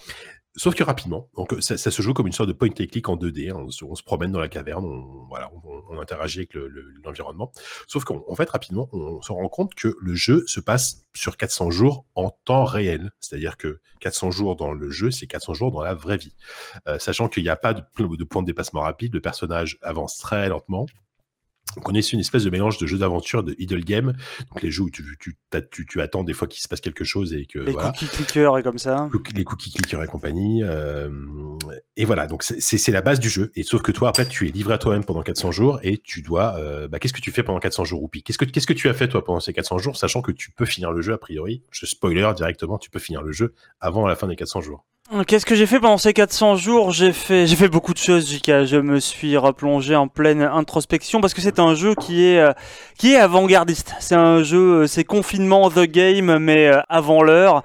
À Mhm. part que au lieu de rester, au lieu de rester un mois enfermé chez toi, tu vas rester 400 jours, ce qui fait un peu plus d'un an. donc ça, ça commence à être très très long. Euh, ce que tu vas faire, parce que ta mission est très simple finalement, you had one job, comme, euh, comme on dit dans le jargon, c'est juste réveiller le roi au bout de 400 jours. Hum, Le truc, c'est qu'il t'a, tu n'as qu'une seule consigne. On t'a formellement interdit de quitter justement les, euh, les cavernes dans lesquelles tu te trouves. Tu es dans un royaume souterrain.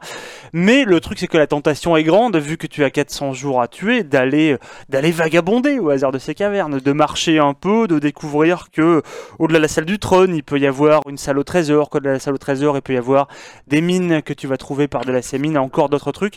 Et en fait, c'est un jeu qui, ne serait-ce que parce que tu sais d'avance que tu ne pourras pas finir le jeu trop vite, te pousse à l'exploration et la rend gratifiante. Ce que tu fais est vain, mais ce que tu fais, tu le fais juste pour toi. Ça t'aidera pas forcément à finir le jeu plus vite, ou du moins pas immédiatement. C'est pas comme ça que tu l'abordes quand tu commences le jeu. Très vite, oui, mais ça c'est quand tu bascules plus loin. Mais tu, tu veux juste marcher histoire de tuer le temps. C'est un jeu dans lequel on tue le temps. Et ça, je trouve que euh, en cette période, très particulièrement, c'est euh, c'est assez astucieux. Mais euh, enfin après, je, je sais pas si vous voulez rebondir un peu sur ce truc-là ou quoi, mais euh, sinon je peux, je peux, je peux y aller à fond. Mais allez-y. Non, après, moi, je, je peux parler du gameplay si tu veux. Vas-y, vas-y, bien sûr. Bah, euh, en fait, le gameplay, effectivement, on citait des idle games à la cookie clicker. C'est un jeu, effectivement, qui se déroule en 400 jours et dans lequel tu vas explorer une grotte dans laquelle tu vas trouver des moyens de passer le temps. Et par passer le temps, le jeu entend passer le temps plus vite. Tu vas trouver, par exemple, assez rapidement un exemplaire de Moby Dick qui traîne négligemment au sol, 832 pages, que tu peux ensuite rentrer chez toi dans ton petit QG, dans la petite pièce où le personnage est logé. Et pour en plus tu vas meubler cette petite pièce de manière agréable, euh, avec, je sais pas, en peignant des tableaux avec des bouts de craie que tu vas trouver, en allumant un petit feu, en trouvant des tapis un peu par hasard, en bricolant un lit peut-être, mais je n'en suis pas encore arrivé là. Apparemment, en bricolant un lit ou en trouvant des livres, le temps va devenir plus agréable, donc va passer plus vite, et donc toutes les une seconde va progressivement se passer en vérité deux secondes, puis trois secondes, puis Ah, quatre secondes, puis dix secondes. C'est comme la, c'est comme la météo avec les températures réelles et les températures ressenties. Là, t'as le temps qui coule à l'échelle 1, et puis t'as le Ah, temps ok. ressenti dans le jeu qui Mais- fait que, au bout d'un moment, tu peux passer les secondes par 2, par 4, par 12. Je Et du coup, précise ça va que ces secondes, ces secondes ne passent plus vite que lorsque tu es dans ta grotte, Dans, quand dans tu es chez toi, ouais. bien sûr. Ouais. quand tu es dans Ah, ta, dans ah, ta donc quand maison. Tu sors, quand, tu Quand sors tu de la sors, tu et repasses en temps réel. Mais le but du jeu, c'est ça. En fait, c'est- marrant parce que je référence à, je pense à, à l'ami euh, Hugo euh, qui avait euh, eu ces mots très justes pour citer Outer Wilds. Il disait que c'était un Metroidvania de la connaissance, car c'est un jeu où en réalité tu peux aller partout dès le début. D'ailleurs, Sylvain l'avait montré sur un 13-14. Ou puis il avait montré sur un Outer Wilds, 13-14, il, euh, il avait réussi à aller à la fin du jeu un peu par accident au bout de 40 minutes. Pas à la fin du jeu, mais vraiment Sur- pas sur- loin de la fin du jeu Tu parles de Outer Wilds. De Outer Wilds. Oui. En fait, c'est un jeu dans Outer Wilds où tu peux finalement aller à la fin tout très très vite dès lors que tu euh, dès lors que tu as la connaissance nécessaire pour la lire. C'est un jeu, un peu y un jeu à wiki en fait. Et euh, bah, Outer Wilds, en tout cas, oui, mais là, ça c'est là, c'est une sorte de Metroidvania de l'attente. C'est-à-dire que c'est un jeu en plus où tu es dans une grotte confinée. hein, je suis désolé pour le, le terme. Tu vas être bloqué par, euh, je sais pas, une petite cuvette d'eau, une petite cuvette vide qui va se remplir très progressivement d'eau. Goutte à mois goutte. Elle va se mettre un mois à se remplir. Tu vas être bloqué par un escalier, bloqué par une stalactite. Tu vas devoir attendre qu'elle tombe. Ça va mettre une semaine. Tu vas être euh, bloqué par je sais plus quel subterfuge. où Tu vas attendre qu'un peu de mousse pousse. Ça va prendre deux semaines. Mousse pouf si tu regardes Mousse de là-haut. Et, euh, et en fait, il y a ce côté un peu Metroidvania de l'attente, c'est-à-dire que tu, comme dans un Metroidvania, tu vas débloquer des nouveaux, des nouveaux passages, mais il faut pour ça euh, attendre une semaine. Tu attends une semaine que la stalactite tombe, ça va te débloquer un nouveau passage qui va permettre peut-être de trouver des bouts de bois pour fa- fabriquer un lit, qui vont permettre d'attendre plus rapidement que la mousse pousse, qui vont te permettre d'accéder à une nouvelle zone pour trouver d'autres, peut-être un, un exemplaire de, de Ainsi par les Zarathustra, que tu vas lire, qui va permettre d'attendre plus vite que la cuvette se remplisse d'eau pour Ah, découvrir une nouvelle zone qui va et progressivement voilà tu vas accéder à de nouvelles zones qui vont permettre de trouver de nouveaux objets qui vont te permettre d'attendre plus vite et, et voilà il y a cette attente qui s'accélère après je pense qu'à la fin du jeu il y a d'autres choses j'ai vu un peu sur le stream de Whoopi j'ai pas trop voulu regarder pour pas me spoiler mais j'ai l'impression qu'après plus on s'approche de la surface de la grotte enfin de la surface de la, de la sortie de la grotte plus il se passe de choses Euh, j'en sais pas tellement plus euh, là-dessus je, je sais pas s'il faut vraiment le raconter d'ailleurs mais euh, Non. Bah, Non, en même temps, voilà. c'est un jeu tu- qui doit on être- devine, on devine, on devine relativement assez vite, sans spoiler, qu'il y a plusieurs issues possibles au destin de ton petit bonhomme. Bah, c'est-à-dire que la, manière dont, les développeurs te présentent le jeu, ils te disent que c'est le jeu le plus facile du monde à terminer, c'est tu lances le jeu, euh, donc le décompte se met en, route, tu l'éteins, tu reviens 400 jours plus tard, tu relances le jeu sur Steam, le temps a continué à passer et hop, tu peux réveiller le roi et tu as fini le jeu, tu as fait trois clics en tout et pour tout et l'aventure est merveilleuse. Mais seulement, toi, tu vas vouloir meubler cette aventure d'autres choses. Moi, j'ai pris ça très personnellement. À titre personnel, je vis je vis en rez-de-chaussée et en plus en ce moment on est confiné. Le soleil, je le vois plus. Je sais plus ce que c'est. Je demande aux gens quand je fais des streams de m'envoyer des liens vers le de, photos de soleil. Ils le font parfois et c'est gentil. Ça me permet de, me souvenir à quoi ça ressemble. Et là, c'est un peu la même chose. C'est-à-dire que euh, tu as un petit bonhomme qui, si tu restes par exemple, je sais pas, 5 minutes sans bouger ou quoi, va finir par s'endormir et parfois, ou alors quand il s'abrutit de, de champignons hallucinogènes, va finir par rêver. Et quand il rêve, en fait, il rêve en dehors de la grotte. Lui qui est, lui qui est si, si gris, si, si, penaud, tu vois, il va rêver de lumière, il va rêver de jardin, d'herbe, de machin. Et tu sens que c'est un truc vers lequel il aspire. Donc, tu as la tentation plusieurs fois. Il te pose des, des vrais cas de conscience. C'est-à-dire que il y a des moments où tu reprends le jeu et puis il va te dire est-ce que ça vaut vraiment le coup de vivre une vie enfermée sous terre machin? Et il va commencer à t'indiquer que peut-être il aimerait bien remonter à la surface que peut-être des fois il aimerait bien juste voir la lumière ou alors devenir profondément les ténèbres. Et tu sens petit à petit que tu peux embrancher l'histoire comme ça sur différents trucs. Et ça je trouve que c'est c'est très malin dans la mesure où c'est euh, c'est un jeu qui euh, comment dire est, propice à toutes les théories possibles. Vu que tu es obligé d'attendre entre chaque action que tu fais pour en voir les répercussions tu dois attendre un temps qui est considérable qui se compte qui se compte souvent euh, souvent en, en jours en fait. Du coup t'as as vraiment envie de partager le destin de ce mec-là et de te dire mon Dieu, mais est-ce que où est-ce que je peux trouver de la lumière et tout? C'est un jeu qui fait gamberger en fait. C'est le genre de jeu quand tu éteins l'ordinateur, t'y penses encore et tu te dis qu'est-ce que je vais pouvoir faire demain? Alors que de base, j'ai fait des j'ai fait des parfois des streams de 5 heures où tu fais tu fais 5 clics parce que tu peux il y, a- y a plein de mécaniques assez intelligentes pour quand tu découvres un lieu, tu peux le tu peux le marquer pour que ton petit bonhomme y revienne automatiquement. Donc tout est fait pour que tu aies le moins d'interaction possible avec le jeu, mais qu'en même temps euh, tout est là pour, euh, pour attiser ta curiosité et la fascination pour ce truc-là. Je trouve ça très très bizarre comme objet. Il y dire aussi que la direction Oula. artistique. Pardon. non, allez-y. Non, vas-y, Sophie, vas-y. Je disais que la direction artistique, en plus, est très très juste et très réussie parce qu'avec une économie, euh, une économie de moyens, une économie de couleurs, il y a une ambiance euh, euh, extrêmement bien réussie et tu as tout de suite de l'empathie pour ce petit personnage qui s'appelle juste une ombre. Et, euh, et la- la- tout l'univers sonore aussi qui est. Euh, des, t'as des petits bruits distillés avec parcimonie et tout, c'est. euh, c'est extrêmement bien fait, même, à- même à ce niveau-là, quoi. C'est marrant a un côté BD, ça rappelle un peu les Trondheim ou des trucs comme ça. Je sais pas si. euh, Ouais, carrément dans les couleurs et tout. ouais. Ouais. Avec les ombres, Et- enfin les. les- ouais. Et, euh, et, et d'ailleurs aussi dans le, moi ça m'a surpris parce que à, à- à deux titres. D'abord parce que c'est un jeu euh, euh, très très lent et très a priori assez chiant. Et ensuite ouais. parce que c'est un jeu allemand. Mais c'est ma surprise, c'est que c'est- en fait c'est un jeu qui est assez drôle. C'est un Mm. jeu où tu as des réfléxions nihilistes. Ah ouais, il y a des réflexions nihilistes de incroyable. fou. Le mec sait pas à quoi sert sa vie, quoi. Le- C'est très très drôle. hamster- C'est vraiment rare. Ton bouquin sur le hamster nihiliste, euh, Sylvain, on est à, à fond dedans là. Ouais. Ah Ah oui, oui, c'est complètement le même genre d'humour, mais c'est c'est- Ouais. c'est vrai que c'est assez, ça rappelle un peu l'humour du hamster nihiliste. C'est très très très très drôle. Moi, moi j'y ai peu joué, mais il y, a- il y a- il y avait un truc dans le jeu euh, régulièrement, que, par exemple, quand, quand, quand tu arrivais devant une issue qui était bloquée, tu, tu gagnais des points de déception. Un truc, Mm. ou un truc Ouais. comme ça. Et qui- Ouais. Ça correspond à quoi? C'est c'est quoi C'est une quoi ressource. comme C'est influence une monnaie d'échange. Ah bon? Mais tu t'échanges quoi avec? Tu peux échanger tes déceptions contre des conseils avisés auprès d'un vieux, d'un vieux mur bleu. C'est. D'accord, ok.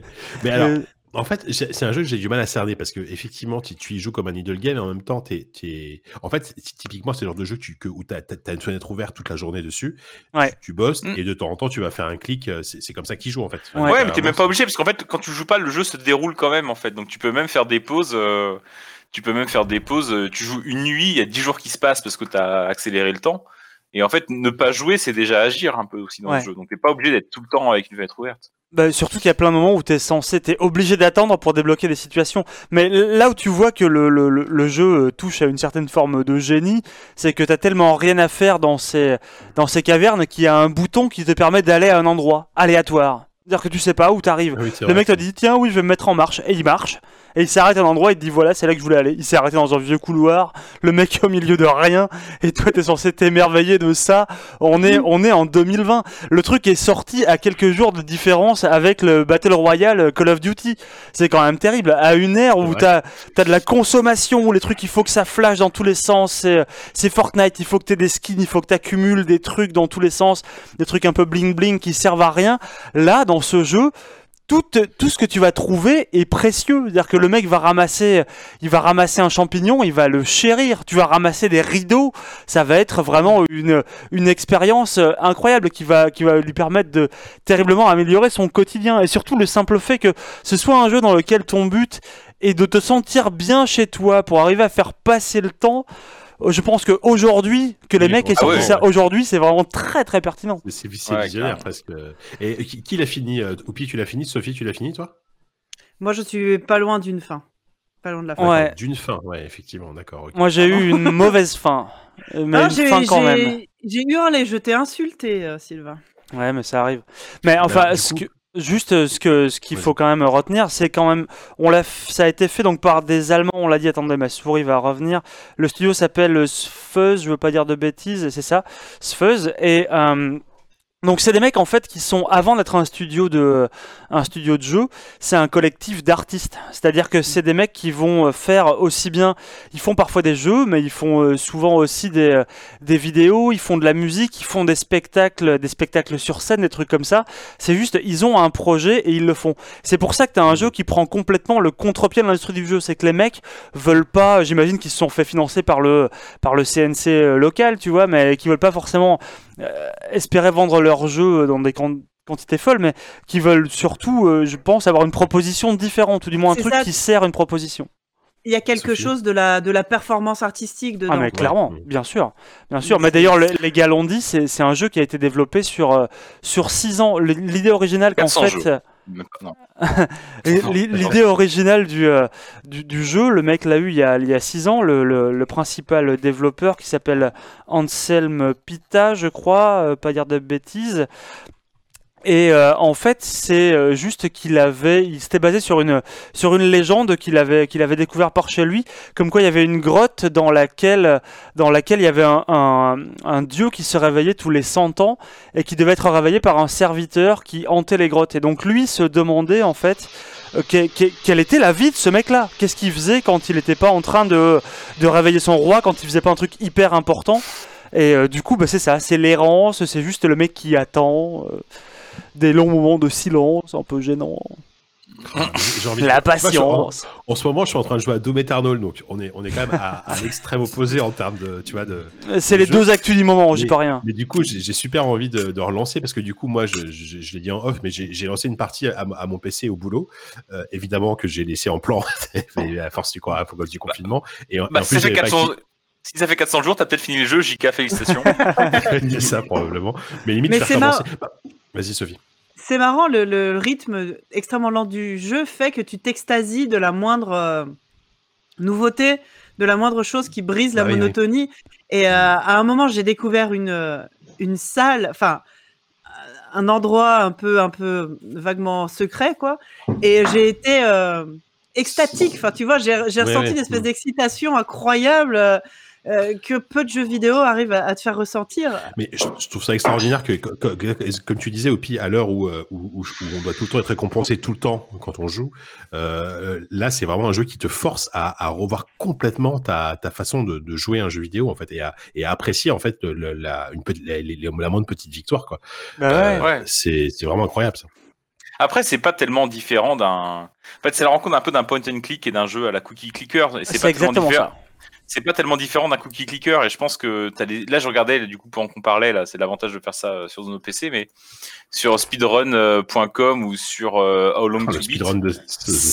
si, si des gens ont fait ça, on, on, on, on fait des speedruns sur ce jeu-là, pas encore, mais c'est sûr qu'il y a des gens qui vont le faire. Et Ouais. euh, en vrai, je pense que le jeu ultra optimisé, etc., etc., euh, il, y a probablement des stratégies pour le finir assez ra- euh, relativement rapidement en fait. Vois, Ouais, en vraiment- une semaine à En tout une casser. semaine, je euh, pense, ouais. Ouais, ouais, c'est génial de bien et en sachant-. En sachant déjà où tu dois aller, au- à quel endroit, tu, à quel Ouais. moment y aller, ouais, à mon avis, une semaine, ça me paraît pas fou. Quand même. Parce que au demeurant, le, le monde, le monde est assez petit, quoi.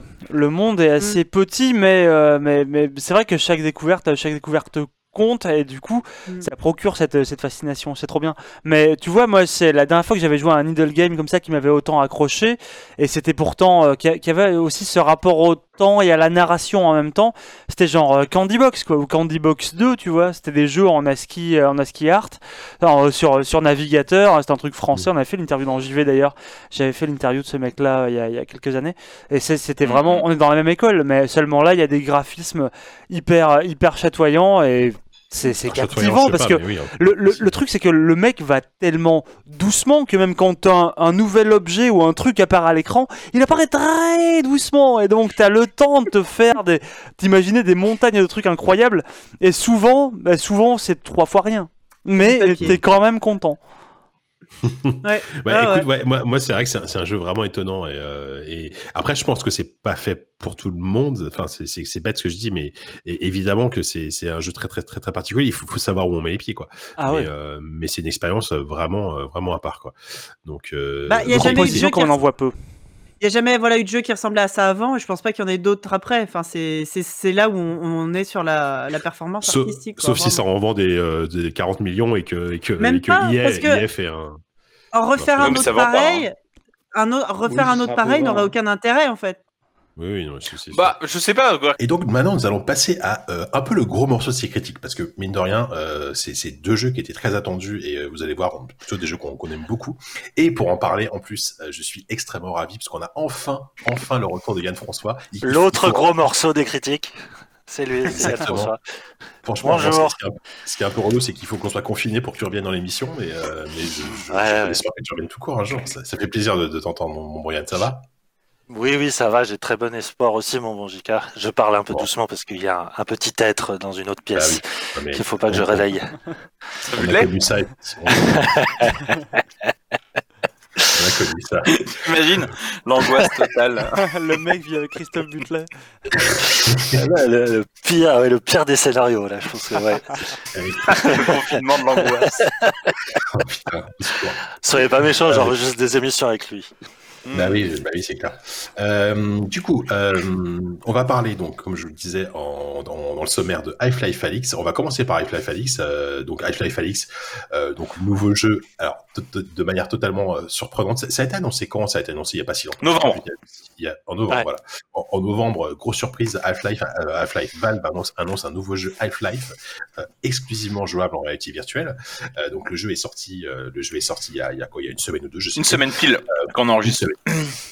Voilà, et donc on, on est tous soit à l'avoir terminé, donc euh, Oupi et euh, Walou vous l'avez terminé, et Yann, Yann et moi on est on est encore euh, on est encore au milieu du jeu. Euh, Moi tout ce que j'ai envie de vous dire c'est que on s'attend, moi je m'attendais à un truc plutôt correct, euh, et en fait c'est plus que correct, c'est un jeu incroyable.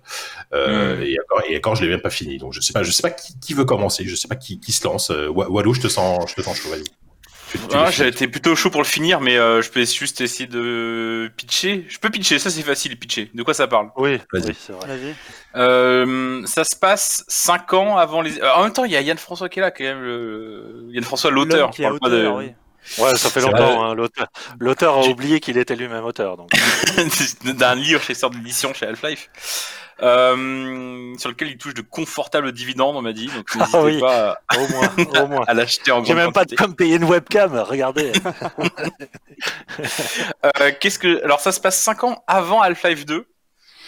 Euh, on joue Alix Vance, 19 ans, donc je la toute jeune Alix Vance, fille d'Eli Vance, qui est le Eli Vance, qui est un des un des un des scientifiques qui a aidé Gordon Freeman à se débarrasser de, de l'invasion euh, extraterrestre dans la base de Black Mesa dans Half-Life 1. On, retrouve, on incarne donc sa fille et euh, Alix Vance qui Comment euh, tu, bureau, ton bureau. Arrête qui, qui se retrouve à qui se retrouve à hum, à, à faire quoi On sait pas exactement. Elle se retrouve, elle, a une mission. Elle doit se, elle doit aller chercher un truc. Honnêtement, j'ai pas trop suivi. J'étais tellement scotché par ce qui se passait que j'ai pas trop suivi.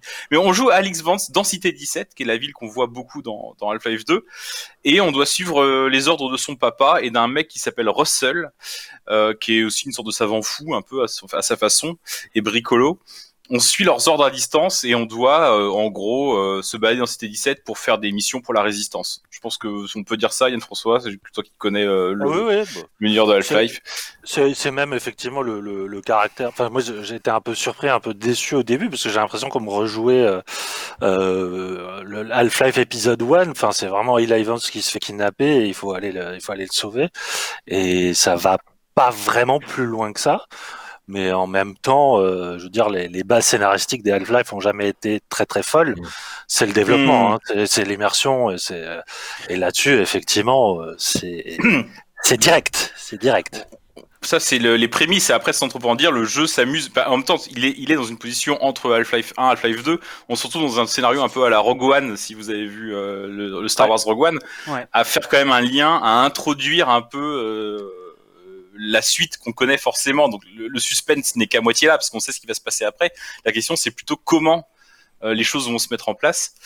Et euh, voilà, ça c'est pour le pitch du, du scénario. À ceci Bah, près qu'il y a une différence, évidemment, c'est que ça se joue en réalité virtuelle. Hum. Ça, Moi, pour le coup, je- forcément. je- je- je- j'en suis à, à peine la moitié, mais c'est vrai que la, la narration, c'est clairement pas le, le- le truc le plus important dans le jeu. Enfin, en termes de scénario, je sais pas si ça apporte quelque chose de très important au lore d'Half-Life. Euh, mais Attends, attention, euh, Jika, après, tu vas le oui, euh, pousser à il- spoiler. Bien sûr. Apparemment, j'ai entendu dire, même si je je sais pas exactement, que la fin est assez importante et, euh, et délivre pas mal de clés euh, très importantes. Elle est astucieuse, elle est astucieuse la fin. Voilà, elle est astucieuse. Elle, est, Euh, elle, est, elle, elle, moins, moins bateau que ce, on aurait pu, ce à quoi on aurait pu s'attendre. Elle est vraiment astucieuse. Euh, cela étant dit, ils se sont, pour le scénario, ils se sont quand même fait chier parce que tout le, le studio euh, Campo Formio là, qui avait fait Firewatch et qui avait été mis, euh, qui était sur euh, Gods Among Us, Santo. Campo Santo. Campo Santo. Campo Formio, c'est- trop, hein, trop la Campo N5. Formio. ouais. on a déjà fait- Euh, ils se sont, ils ont, euh, ils, ils ont, il y a tout ce studio-là qui a bossé quand même sur le jeu pour créer ce qui avait parfois un peu manqué dans Half-Life, c'est-à-dire que des personnages un peu euh, avec un peu d'épaisseur, surtout euh, pour essayer de recapturer euh, l'humour qu'il y a eu dans, qu'il y avait assez peu dans Half-Life 1 et 2, mais euh, pour essayer de recapturer un peu l'humour qui a entre temps été devenu l'ADN de la série via Portal en fait. Il y a Ouais. pas mal de blagues, de- d'humour, de références.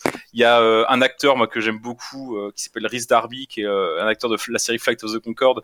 Ça m'a fait qui, qui est le qui joue le sidekick un peu, qui est la voix la plus présente dans la tête de Alix. Ce qui m'a rappelé beaucoup dans Portal 2 où le sidekick principal c'était Steven Merchant, qui est pareil, qui était un mec qui venait d'une série que j'adore aussi, qui est la, la version britannique de, de The Office. Il y, a, il y a une sorte de parallélisme comme ça. Euh. Donc ils ont quand même essayé de, c'est quand même plus shadé niveau histoire que Half-Life 1 et, et, et 2 je dirais. Bah, ils Bah, sont très doués, notamment pour les dialogues via euh, canaux euh, de radio, quoi. Enfin, là-dessus, euh, Campo Ouais. Santo, euh, Hmm. ils ont ils ont vraiment apporté un truc, effectivement. Même si moi je trouve que ces dialogues euh, qui sont qui sont bien écrits, souvent je trouve que ça, ça pète un peu l'ambiance. Enfin, moi moi, il y a des Mais c'est le but, où- je pense. Ouais, ça dédramatise Je pense que- pas mal l'action, quoi. Je pense que c'est, Ouais. je pense que ça dédramatise parce que, en fait, c'est là que en fait, la différence de Half-Life. Half-Life Alix, il faut dire qu'une des choses qu'apporte la VR, c'est que c'est pas un pur FPS comme Half-Life Half-Life 1 et 2, même si dans la deuxième partie du jeu, il y a vraiment des vraies phases de FPS et tout. Mais c'est quand même très longtemps, c'est un jeu beaucoup d'ambiance et beaucoup de, d'angoisse et beaucoup de, de, une sorte de survival horror en fait. Oh, Et, même pas euh, une sorte, hein, si on est un oui, ouais, ouais, c'en Ouais. est un, ouais. Euh, et euh, où tu comptes les balles, où tu les chaque ennemi est vraiment la rencontre qui peut être la dernière. C'est marrant parce que aussi comme c'est un jeu en VR, tu te as le choix entre plusieurs modes de, de déplacement, mais un des modes de déplacement plutôt que de se déplacer comme dans un FPS avec un joystick euh, à 360 degrés, c'est que tu, tu vas te téléporter de, de case en case un peu. Et c'est marrant parce que cette téléportation qui en fait transforme le jeu en une séquence, une suite d'images fixes. Moi, ça m'a rappelé des jeux, ça m'a rappelé aussi Resident Evil ou ce genre de choses, ou quelque part où tu avais, tu vois, une succession d'images fixes. C'est vrai qu'on revient un peu à la dimension du survival horror. Et, euh, et donc, et l'humour. Et c'est pour ça que je te reprends JK et je fais une parenthèse de 28 minutes pour te reprendre. Hmm. L'humour, euh, je pense qu'il est là pour dédramatiser parce que le jeu, avec cette ambiance un peu angoissante en VR, il y aurait vraiment de quoi bader en fait. Et là, même les situations les plus badantes, juste après, il y a toujours une vanne systématiquement au point qu'au bout d'un moment, ça devient un peu attendu et tu sais qu'il va y avoir une vanne, tu les vois venir. Ouais. Mais je, je pense que s'il n'y avait pas ça, euh, tu, il y aurait moins de se sentir très très mal. Et je pense qu'ils n'ont pas voulu verser complètement dans le pur survival horror. Bah, c'est des je marqueurs me tais. aussi. C'est-à-dire que tu sais que, tu sais que quand euh, quand il y a une vanne, bah, la séquence angoissante est finie. Voilà, tu peux passer à autre chose. Ça va être un peu plus chill pendant pendant quelques minutes en tout cas. Mais euh, enfin, globalement, je vous trouve quand même pas hyper enthousiaste. On est en Ah, mais 2020. attends, attends. Il y a un putain de nouvel. Half-Life qui est sorti, c'est complètement dingue. Après, Ouais, après incroyable. une grosse décennie de vannes sur Half-Life 3 ne sortira jamais, les mecs peuvent rien faire derrière, ils sauraient pas comment revenir. Eh ben si, ils trouvent le moyen. Pour comment comment être novateur? Ils sont novateurs sur la narration dans le premier, dans le 2, ils apportent vraiment plein de trucs au niveau des au niveau des La flingues et tout. Et là ils viennent et bam, ils révolutionnent la, la VR et ça c'est enfin ils révolutionnent. Ils révolutionnent rien avec cette VR là mais disons que moi je suis comme beaucoup de gens je pense. J'avais j'avais acheté un casque un jour un peu sur euh, sur un coup de tête et pendant euh, quasiment un an et demi je me suis demandé pourquoi j'avais acheté un casque VR c'était vraiment euh, un peu là dedans que j'étais de mes réflexions. Et puis ça y est maintenant j'ai compris c'était pour jouer à ce jeu qui est vraiment c'est donc ça qu'on peut faire avec la VR dès qu'on a un peu de moyens et d'ambition et surtout des moyens illimités.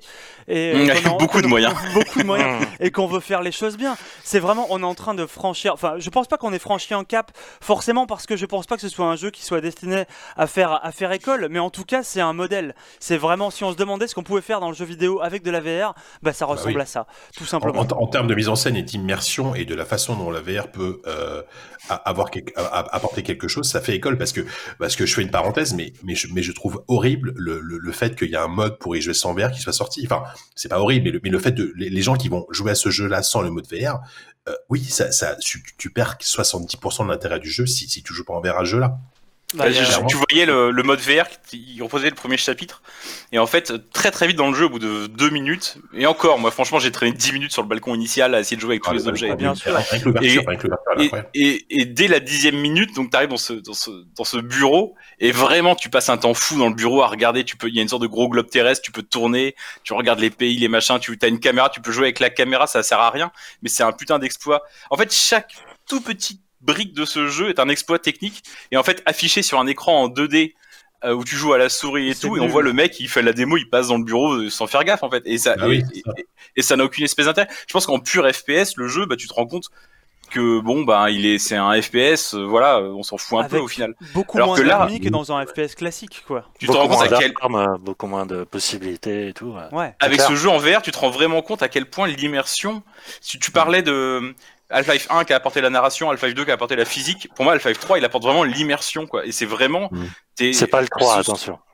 euh, Oui, c'est pas le 3 on pourra en parler mais euh, pour, pour moi c'est Salaud. Salaud. pour... non non mais pour moi ils ont pour moi ils ont ils ont un peu backup sur le 3 ils peuvent pas l'appeler le 3 parce qu'ils ont trop peur de l'appeler le 3 mais euh, franchement ils auraient pu l'appeler euh, enfin deux et demi je sais pas comment ils auraient ou un et demi je sais pas comment ils s'en sont Ah, sortis oui pas Half-Life 3, 3 quand même, Half-Life Alix bref. Oui ils auraient pu l'appeler Half-Life euh, épisode 0 bon je sais pas bref. Mais en tout cas si tu te rends compte à quel point l'immersion est, est- est vraiment un élément qui est aussi puissant que la physique. Et ce serait comme refaire Half-Life 2 aujourd'hui sans la physique, ou refaire Half-Life 1 sans la narration, ça n'aurait aucun Hmm. sens. Refaire Half-Life Alix sans l'immer- sans l'immersion que propose la VR n'a aucun sens. Mmh, C'est clair. Bon, moi, moi, moi, je veux quand même laisser pas la, la parole à l'auteur, hein, le, le, Non, ce- arrêtez celui avec ça. qui- voilà, le, le spécialiste d'Half-Life. Déjà, question bête, mais t- bon, t'as écrit un bouquin sur Half-Life, tout ça, etc. Bon, voilà. Euh, co- comment tu, comment t'as appréhendé le fait de relancer le jeu? Est-ce que, est-ce que tu t'attendais à quelque chose de très bon? T'avais un peu peur euh? Moi, j'avais été complètement mystifié par le, par le trailer, j'avoue. Euh, juste voir l'avatar aller fouiller à la recherche de munitions euh, sur une commode en renversant les objets, tout ça, je me suis dit, je me suis dit, ah ouais, ouais, d'accord. Là, effectivement, on parle un nouveau langage. Et en fait, c'est vrai que Sylvain a dit une chose, c'est euh, c'est pas un jeu qui révolutionne la VR en soi euh, d'un point de vue technique. C'est-à-dire que je trouve que le- Alix, il est, c'est autant une excellente nouvelle pour les amateurs d'Half-Life que c'est euh, une nouvelle mécanique pour la VR pour se structurer comme un langage à part. Euh, C'est pour ça qu'effectivement euh, le, le jouer en mode FPS, ça n'a pas de sens parce que en fait ils ont synthétisé tout ce que la VR a fait de manière prototypale euh, dans d'autres jeux. C'est-à-dire que euh, du côté de Superhot, il y a eu cette idée, voilà, d'utiliser son corps pour euh, pour se planquer. Euh, il y a eu Boneworks dernièrement qui a vraiment poussé les capacités de la physique, de les, des préhensions, de, de de tout cela. Il y a, il y a The Climb et tout. Enfin bref, il y a il y a plein de jeux qui ont ouvert la voie. Je, Il je- y a je- cette- je- t'interromps juste trois secondes. Pour, pour moi, le jeu qui se rapproche le plus en termes d'immersion euh, par rapport à Half-Life, c'est Lodeco. Je sais pas si tu as joué. Oui, Euh, bien le- sûr, le, le jeu qui, et pour moi, il, avait ce côté de présence en fait, présence physique dans l'univers Bah, qui, qui se ouais, rapproche exactement ça. Le truc, c'est que jusqu'à présent, tous les jeux VR, il y en a, il y en a vraiment des excellents. J'avais jamais réussi à les considérer comme des jeux comme je, je peux considérer un jeu vidéo à côté, parce que pour moi, c'était souvent des très beaux outils, des très belles performances, des très belles promesses. Là où Valve est surpuissant, c'est qu'il arrive en mode c'est moi le roi de la jungle et il, il fait comprendre à tout le monde que euh, la VR n'est pas juste un support euh, gadget n'est pas juste une espèce de euh, de périphérique euh, secondaire. Ça peut devenir un nouveau langage du jeu vidéo et je l'ai pleinement ressenti dans cette façon qu'a le jeu à pas seulement de, de, de proposer des, des fusillades incroyables, pas seulement de proposer euh, des expériences horrifiques qui moi m'ont vraiment fait hurler chez moi. Enfin, c'est- ra- j'ai rarement, rarement euh, dans- vécu physiquement un jeu euh, dans mon espace. La Euh, lampe torche, la lampe torche. Voilà, l'utilisation de Raptor. Mais là où je les trouve ultra forts, c'est effectivement dans cette manière de, alors que ton avatar est fixe, de d'essayer de, de, à chaque fois de te dire, mais juste regarder autour de toi et sentir l'espace autour de toi et le nombre de séquences qui jouent sur le vertige, qui jouent sur les degrés de verticalité, qui jouent euh, tout simplement sur des, euh, des, séquences spectaculaires comme euh, le déraillement d'un train ou, euh, ou juste les, les, les monstres géants qui te passent autour de toi, ça te met dans des émotions et des sensations où tu te dis ça y est, ça y est, euh, c'est quelque chose qui est propre à ce vecteur-là. Et euh, c'est pas un hasard que ça soit eux qui aient réussi à faire ça. Parce que euh, pour le premier euh, ils avaient ri- rien révolutionné en termes de technique, ils avaient pris le moteur de Quake et ils avaient juste prouvé qu'un FPS pouvait raconter une histoire. C'était ça la révolution, c'était pas une histoire de euh, d'utiliser les performances du jeu vidéo, c'était réfléchir autrement. Et j'ai l'impression qu'avec Alix, c'est vraiment des gens qui nous disent la VR, ça peut être autre que des simples petites parties euh, ou des simples euh, juste euh, expériences isolées. Ça peut être une aventure à 100% qui peut durer une dizaine d'heures. Euh, et quand bien même le- les casques sont très lourds, sont suffocants et tout ça, il n'y a pas eu un seul moment où j'ai eu besoin d'enlever le casque parce que je me sentais mal, euh, je souffrais de cinétose ou de, je, je surchauffais et tout ça. Y a rien que ça, d'avoir résolu ce problème physiologique, juste de vouloir continuer pendant des heures avec un casque VR sur les sur les yeux, euh, je suis complètement euh, époustouflé quoi. Mais j'en suis Mhm. qu'à la moitié, donc euh, je préfère réserver un jugement final euh, une fois que j'aurai terminé. Mais de ce que j'en ai vu pour l'instant, c'est exceptionnel. C'est la première fois que je me suis retrouvé comme un personnage de des films à la Ready Player One, tu vois, qui sont qui sont pressés de se replonger dans un monde virtuel pour pour fuir un monde de merde. Alors je dis pas qu'on est dans un monde de merde, mais vraiment, En j'ai jamais ressenti. ouais. Ouais, mais, et pourtant, ouais. Mais euh, je, je vraiment en remettant le casque à chaque fois et en, en voyant l'écran de chargement, ou en plus d'ailleurs l'écran de chargement, c'est cette nuque d'un d'un mec, un- d'un gros black chauve avec Bien un, sûr. une valve sur le crâne et que tu vois face en face en 3D face à toi, c'est ouf. Et rien que dans les écrans de chargement, moi j'étais dans une sorte d'anticipation à chaque fois. J'avais vraiment l'impression de replonger dans un monde virtuel, d'aller. Je me- J'étais à chaque fois hyper content de retrouver euh, City 17. À chaque fois que je relançais une partie, j'avais vraiment une excitation que j'ai pas forcément en relançant une Ouais. énième Alors que partie. de- techniquement, le monde de jeu. City 17 est, le, le Hmm. monde de City 17 est encore plus merdique que le monde euh, dans lequel on vit actuellement, tu vois. Ouais. Alors, je sais pas, moi j'habite au Kremlin. Bicêtre, donc c'est un peu différent. mais, euh, C'est un peu City 17 euh, dans le sud-est de Paris, quoi, effectivement.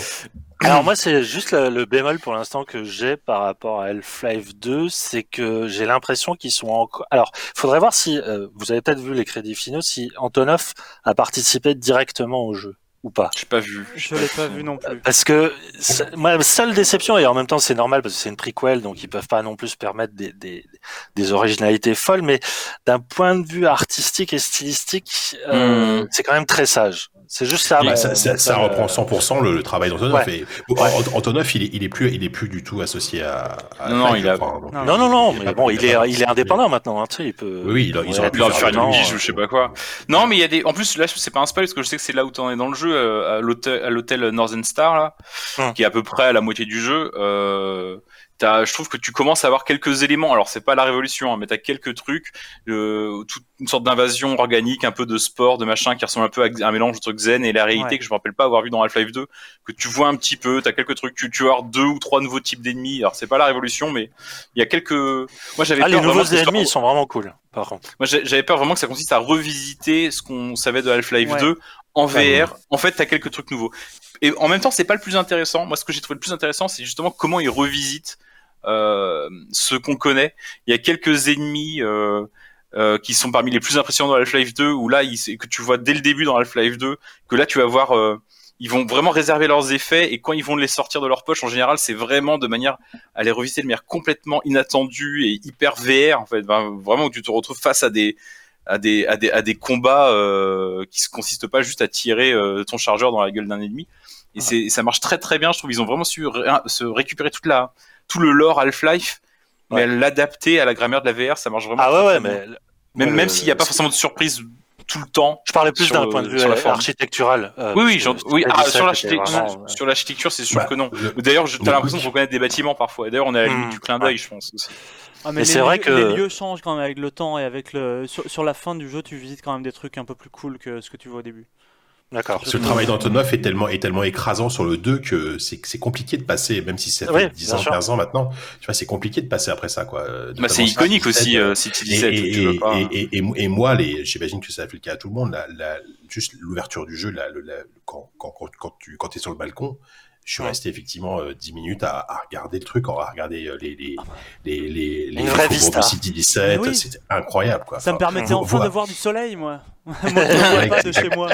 C'est exactement ça. le beau soleil de l'Europe de l'Est. bah oui. J'étais pressé de mettre mon casque pour voir ce soleil. Et après, je passais des heures comme un imbécile devant ma fenêtre à gueuler soit tour à tour Oh les enfoirés ou Oh les génies. C'était vraiment les deux, les deux Les deux en même temps, parfois. Les, Ouais. les- ouais, souvent les deux en même temps. hein. Ah ouais, ouais, ouais, mais il y a une- vraiment une scène à laquelle je pense où, où, où- où j'ai pensé vraiment à la fois les enfoirés et les génies. Putain, une- dans une sorte d'usine, j'en dis pas plus, mais il y a une scène dans une usine où Ah, putain, bah, c'est vraiment des gros oh enfoirés, des gros enfoirés, des gros génies, quoi. Je, oui. Je me suis acheté une paire de couches hein, pour, euh, pour passer ce passage-là. Je peux t'enfiler, ça pour le coup. Je suis, je suis Attention. Yann, Yann, tu voulais, Mais- euh, tu voulais. Ouais, ouais, je... c'est c'est intéressant ce que dit Corentin par rapport à la réutilisation du, du lore Half-Life. C'est- C'est vrai que moi, il y a un des trucs qui me fait le plus kiffer dans le jeu, c'est les barnacles. C'est la façon dont tu repenses complètement le, le gameplay par rapport à ces, ces langues pendantes là et que euh, très, enfin. Il y a vraiment des phases dans le jeu où euh, tu te rends compte qu'il faut absolument pas les tuer et que ça devient une ça devient ta meilleure arme. Et c'est la et ça même dans le 2, c'était pas poussé à ce point-là. Alors que là, avec la VR euh, et notamment, enfin, des- certaines euh, apparitions soudaines de crabhead de merde là, euh, les, les barnacles, ça devient une espèce de, de sauveur qui sont euh, qui sont fabuleux et, et, et le jeu est entièrement comme ça, c'est-à-dire que même le, le système de soins Enfin, la première fois que tu Mm. utilises le système de Ouais. soins, bon, c'est un peu dégueu, c'est un peu cruel pour euh, la petite bestiole qui est à l'intérieur, mais mais c'est c'est tellement incroyable la façon dont il repense chaque euh, chose qui paraissait anodine dans, dans le jeu, enfin qui était déjà Ouais. une idée originale dans, dans le premier, mais tout est, est pensé à une espèce de, de plaisir permanent, mais qui et en plus qui tourne pas seulement au, au fan service, c'est-à-dire que il y a quand même, enfin, je sais pas avec quel contrôleur vous jouez, je, je pense que personne n'a un index euh, parmi nous. Non, je suis Non, non, non, moi, je parle, moi, non. Je suis Ouais, un, et- un Rift aussi, par un Rift, un Quest. euh, Bon, on a tous à, à peu près un rift. Les- ce que je trouve génial, c'est juste faire trembler les contrôleurs, juste pour marquer la, la limite physique avec Ouais. les murs que tu touches et les objets que tu touches. Ça, je pense qu'aucun aucun jeu l'a poussé à ce point-là. Et c'est, c'est, en fait, c'est ça cette idée qu'il fallait poser, parce que c'est, en fait, t'as le sentiment du volume, enfin, en touchant euh, soit des murs, soit les, les caisses que tu portes et tout ça. Enfin, il y a une façon dans les tremblements des contrôleurs à te donner une réalité à ce que tu es en train de manipuler. Ah ouais, ouais, c'est incroyable. Putain, Ouais.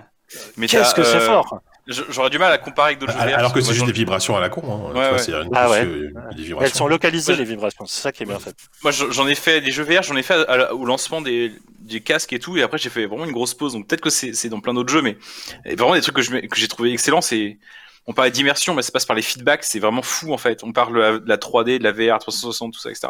Mais en fait, les manettes, c'est aussi dingue, et je pense que ça va encore aller encore plus loin, mais effectivement, euh, Yannou dit, enfin, comment ça vibre, comment euh, même comment ton arme va pas passer à travers un mur ou ce genre de choses, alors que ça arrive assez souvent dans les jeux VR. Bon, moi, je me suis un peu arrêté à super hot, mais là, comment elles vont, euh, en fait, Se elles, bloquer, enfin, ouais. elles vont se se bloquer contre les murs, Ouais. et tu vas te retrouver assez vite à aller, euh, je sais pas, moi, je me suis plusieurs fois appuyé sur une rambarde qui n'existait pas, euh, me retrouver à à tapoter contre un mur, à insister à appuyer contre une sonnette qui n'existait pas et à, et à quasiment m'attendre à ressentir le truc physique. Et d'ailleurs, avec les vibrations subtiles de la manette, je le ressentais quasiment. Et moi, ce qui m'a le plus bluffé, et c'est probablement dans d'autres jeux, j'en sais rien, mais c'est la première fois vraiment que j'ai vu ça et que j'ai trouvé ça incroyable, c'est ce sac à dos incroyable que tu as dans le jeu que tu ne vois jamais.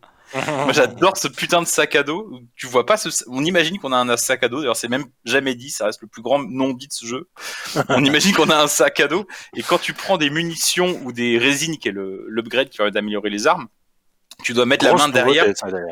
Une grosse nouveauté, améliorer, upgrader, parce qu'il y a que trois armes finalement dans le jeu. Ouais. Après, tu peux, tu peux les upgrader. Enfin, après, il y, a des- il y a des grenades, des trucs comme ça. Mais et, et tu dois les, tu dois les faire le geste de le, de le mettre Et dans ton mettre dans sac. et en fait, je sais pas si vous avez remarqué, mais au moment donné où la manette passe à côté de ton, de ta tête, quand tu t'apprêtes à, à, à mettre le bras dans le dos, elle vibre légèrement comme Ouais, si tu ouais, rentrais. euh, et quand tu vas chercher une munition, t'as des bruits, ça, va- ça fouille un peu, t'as l'impression de, t'as l'impression de fouiller dans ton sac. Et quand tu, pareil, quand tu te promènes, quand t'es dans un combat, tu fais pas gaffe. Quand tu te promènes, que tu te penches, que tu vas chercher dans un tuyau, dans un truc, dans une boîte, dans une baignoire, tu te penches, tu te lèves, tu, tu penches un peu la tête sur le côté. En fait, t'as des bruits de, de vêtements, des froufrous, des machins, t'as vraiment l'impression d'être dans l'univers.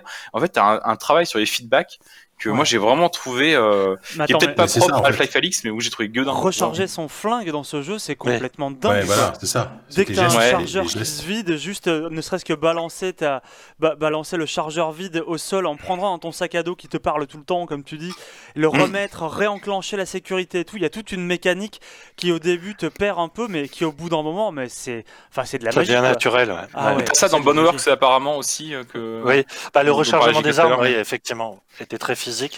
Mm. Euh, mais euh, c'est vrai qu'en plus on n'a pas parlé. Le ce qui est vraiment génial, c'est le gant, quoi, le- qui remplace le, le gravity gun.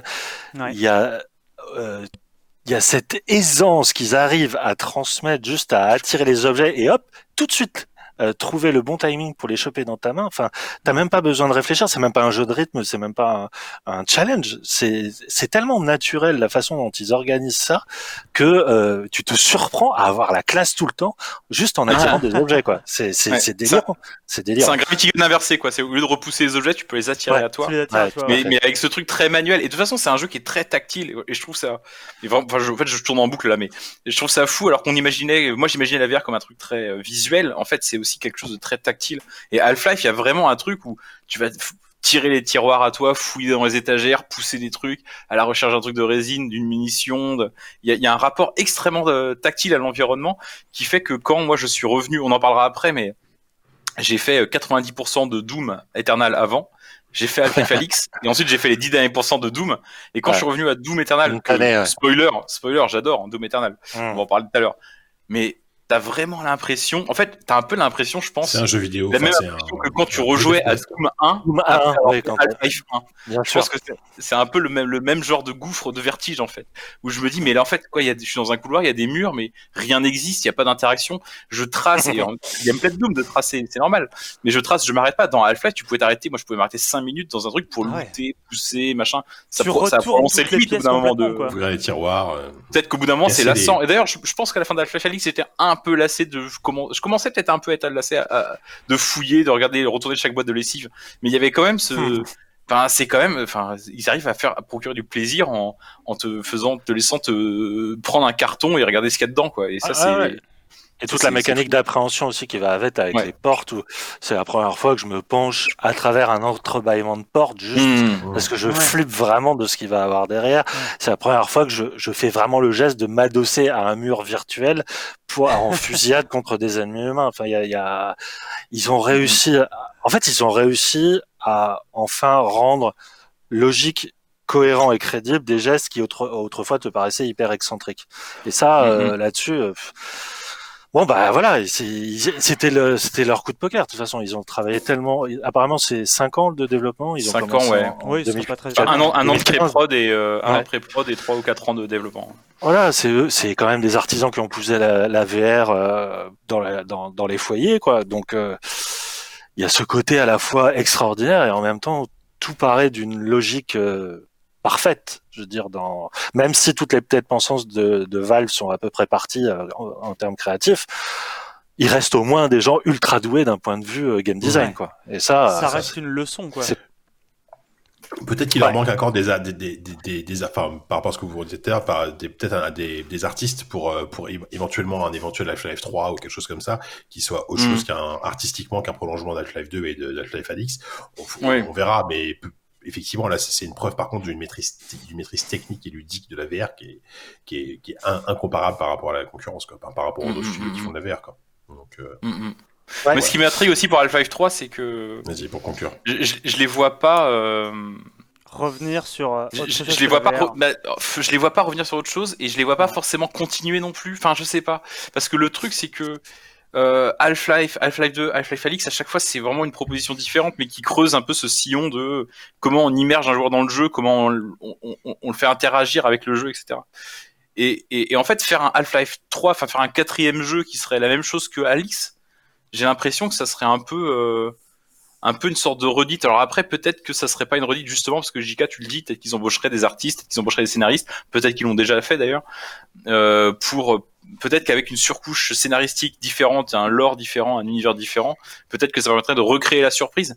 Mais un Half-Life 3, en fait, il- c'est paradoxalement, Alix est tellement bien que s'il sortait un Half-Life 3 aujourd'hui, j'aurais assez peur d'être euh, Ah c'est d'être déçu tel- tellement la Bah, barre limite, est, ouais. Est mise, euh, est mise haute. C'est possible. Et il y a une autre question que ça va poser aussi, c'est euh, leur but, c'est vraiment de dire, bah voilà, euh, avec la VR, on peut faire ça. Est-ce que vous maintenant, en s'adressant aux autres développeurs, vous êtes capable d'en faire, de, d'en faire de même?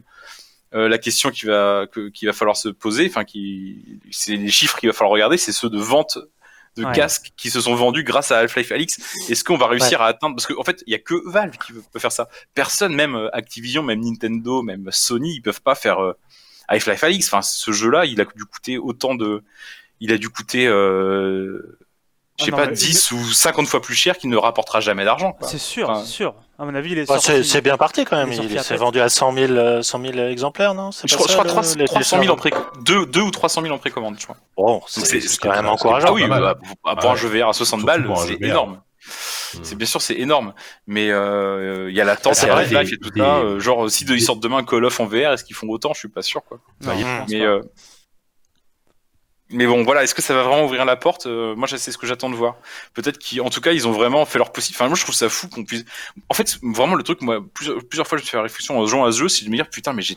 Je trouve qu'on a tellement de bol de jouer à un jeu comme ça, enfin de vivre dans une dans une société où la technologie arrivait tellement loin, où la maîtrise des arts ludiques arrivait tellement loin, qu'aujourd'hui, pour à peine 1000 euros. Sans compter le prix de l'ordi. on peut jouer vraiment à un truc. Moi, c'est vraiment des trucs les plus fabuleux et euh, qui se rapprochent le plus de la science-fiction auquel j'ai jamais pu jouer. Enfin, je, je trouve ça. Ah, Pour moi, c'est un truc que, que, que ça soit possible en 2020 avec des trucs qui sont en vente à la Fnac. Je trouve ça dingue, quoi. C'est absolument dingue. Et je trouve que rien que pour ça, euh, euh, on a eu de la chance, quoi. Après, si- si- s'il y a d'autres jeux dans le même genre avec la même ambition, tant mieux. Si c'est Half-Life 3, tant mieux. Mais au pire, on aurait eu Half-Life Felix et c'est cool. Bah, le, le, le fait est que là aussi leur mérite est, c'est que ils auraient pu dédier ce jeu uniquement au, à l'index, qui apparemment est, est quand même, je sais pas, JK, tu peux peut-être en, en attester, euh, marque quand T'entends même une vraie. Pardon. T'entends pas, JK. m'entendez? Si, Ah, non, mais si, il tu me t'entends, mais c'est. Yann, on t'entend, mais c'est Est-ce que l'index euh, marque une vraie révolution dans les casques VR Ah, On t'entend plus, JK. Bon, bon, bref, je, je fais, je fais une question je vais imiter mais, JK. euh, je vais expliquer une blague. Mais ce qui est bien aussi avec ce jeu-là, c'est qu'il marche avec le premier euh, Vive HTC, Mhm. qui est bon, c'est une tannée. Hein, je, je l'ai fait, c'est c'est vraiment une tannée euh, en termes de, de hardware et tout ça. Donc il y a quand même cette idée derrière Alix que, euh, à mon avis, ils ont dû un peu se freiner aussi pour coller au, à Au l'ensemble voilà. Et que je pense que l'évolution, elle pourra arriver à partir du moment où les casques vont devenir de plus en plus, euh, de plus en plus légers, de plus en plus immersifs, de plus en plus crédibles d'un point de vue euh, euh, photoréalisme. euh, même si c'est pas Mm. le photoréalisme qu'on a, dont, dont on a vraiment envie, mais euh, comme tu dis, c'est une porte ouverte. Euh, parce qu'en fait, le jeu est, est, est, est très sobre, quoi. Enfin, dans dans dans sa technique, je trouve. Mais enfin, il, tu, il est- Tu vois, Pardon, par, rapport, vas-y, par- Sylvain. par rapport à ce que tu dis au, ni- au niveau des casques, évidemment qu'ils l'ont sorti sur tous les casques. C'est-à-dire que déjà, quand tu sors un jeu qui est que VR, c'est hyper segmentant. Ouais, c'est niche, très. Ouais, Mais chaud, si en plus tu prends que l'index, là on- tu parles plus à personne. C'est-à-dire que les, les quelques gens qui ont investi dans, dans cette techno, euh, qui, qui a pourtant pas beaucoup d'intérêt en termes de jeux vidéo jusqu'à présent, euh, là bah, tu, perds, tu perds tout ton public. Quoi. Bah, il c'est est ça, là, le euh, jeu le plus secret du m'entendez monde. ou pas? Oui, oui. Ouais, euh, ce qu'on qu'on a su aussi, c'est que c'est que euh, Steam, enfin Valve a beaucoup travaillé pour rendre le casque compatible avec Oculus, parce que Oculus, eux, ils ont eu un- un- une politique très à la Apple avec un écosystème fermé. Ils voulaient absolument pas rendre le, rendre le jeu compatible. C'est vraiment Valve qui a bossé à fond sur les Quest et le Rift notamment pour rendre le jeu compatible avec les Oculus Touch, qui sont des contrôleurs complètement différents de, des Knuckles ou, des- ou du, ou du contrôleur du Vive. Euh, ils sont ils ont de base, de toute façon de, de base eux, la, la, la politique de Valve, c'est euh, le, le, le- la, la VR pas open source, mais la VR compatible avec tous les casques. Et donc, Ouais. c'est- plutôt logique que, que Half-Life Alyx ait été compatible avec tous les casques, euh, mais, mais c'était pas gagné. Je veux dire, ça, euh, Half-Life aurait été une exclue euh, Oculus, on- il aurait été compatible avec deux casques, tu vois.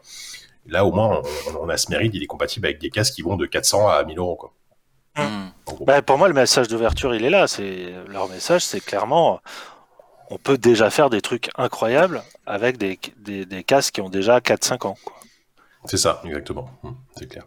Euh, bah écoutez, on, on s'arrête là peut-être pour Half-Life Alyx. Moi, j'ai, en fait, j'ai envie d'arrêter l'émission et d'aller jouer, donc euh, il va falloir qu'on conclue rapidement. Pareil. Ouais.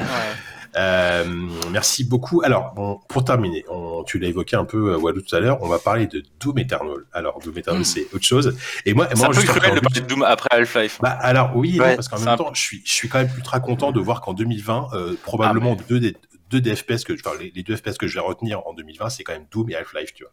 Des trucs qui sont sortis euh, dans les années 90, euh, enfin, qui, qui, qui sont nés dans les années 90, et de, de voir que ces deux licences sont encore là, alors de, de manière totalement différente, mais sont encore là avec autant de, de force et de qualité. Hmm. Euh, je trouve ça ultra cool parce que mine de rien, ok, c'est pas Half-Life Alyx, mais c'est une proposition totalement différente, encore une fois. Ouais, ouais.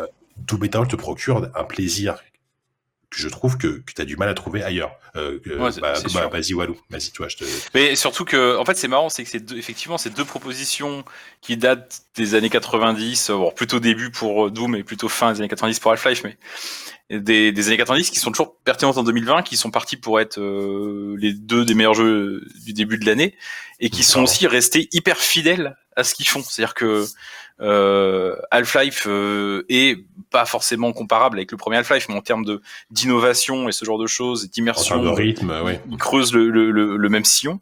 Euh, Doom est encore une fois a évolué aussi, mais en termes de, c'est vrai que c'est c'est violent, c'est rapide, c'est ça réfléchit pas, euh, ça réfléchit, Eh, mais c'est plus de l'ordre du- faut- faut c'est réfléchir plus de l'ordre extrêmement du, du réflexe que de la réflexion en fait. Et Et il, il faut, euh, il faut- il faut beaucoup plus réfléchir dans ce Doom-là que dans les précédents Doom. hein. C'est l'un des plus complexes à, à appréhender, je trouve. Oui, Euh, oui, oui, oui, oui. Bah, bah, c'est ça aussi euh, que je parlais de, de creuser le sillon. Euh, bah, Doom Eternal déjà. Bah, attends, je vais peut-être essayer de le, le pitcher. Je sais pas si Sylvain Oui. et, et, Yann Non, sont avec il- nous encore, mais Si, si, si, si, je t'écoute. Si, je vois, je vois plus vos têtes, mais euh, Euh, ma- Sylvain Euh, s'est absenté parce qu'il n'a pas joué, donc il, voilà, il revient. d'accord, d'accord, d'accord, d'accord. Doom, le, je vais faire encore le pitch. Euh, le scénario, ça va aller assez vite. Euh, Oui. Ça se passe après Doom 2016, euh, où on se, on joue toujours le le, le, Le le Slayer. On dit plus le, on dit plus le Doom Guy, mais il y a une raison scénaristique à ça, figurez-vous, ce qui m'a un peu surpris. Euh, je m'attendais pas à ce qui Je s'aventure. ne sur ce savais pas ça, tu vois. Mm. Ah ça, bah tu, enfin, je. Si, si, il voilà. y a un spoil là-dessus. Ouais. Il y a, c'est, il y a une séquence qui est presque de l'ordre du clin d'œil, hein, mais tu peux creuser un peu, il y a un peu de l'or là-dessus. Si tu vas vous renfouiller au fond des fichiers et tout. Mais euh, en tout cas, t'as, ouais, à un moment donné dans le jeu, il y a- il y, a une référence au Doom Guy, c'est rigolo.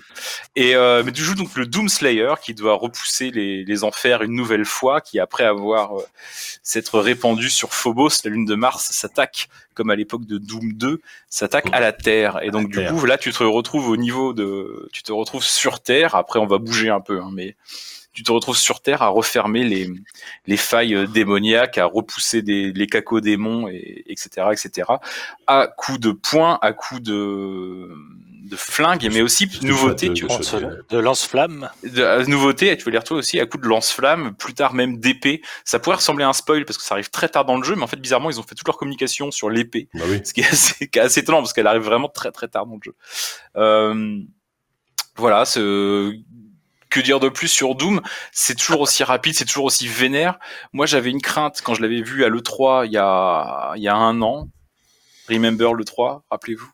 Euh, je l'avais vu à l'E3 il y a un an. C'était, j'étais étonné sur la démo qu'ils introduisent autant de nouveaux concepts aussi vite. Alors que moi, pour moi, Doom, et notamment le Doom 2016, avait réussi à être malin tout en euh, à, à t'imposer une réflexion tout en gardant sa simplicité. C'est-à-dire que c'était vraiment un jeu avec des flingues, t'avais un dash, t'avais un coup de poing qui permettait d'achever les ennemis, mais tout ça restait assez simple.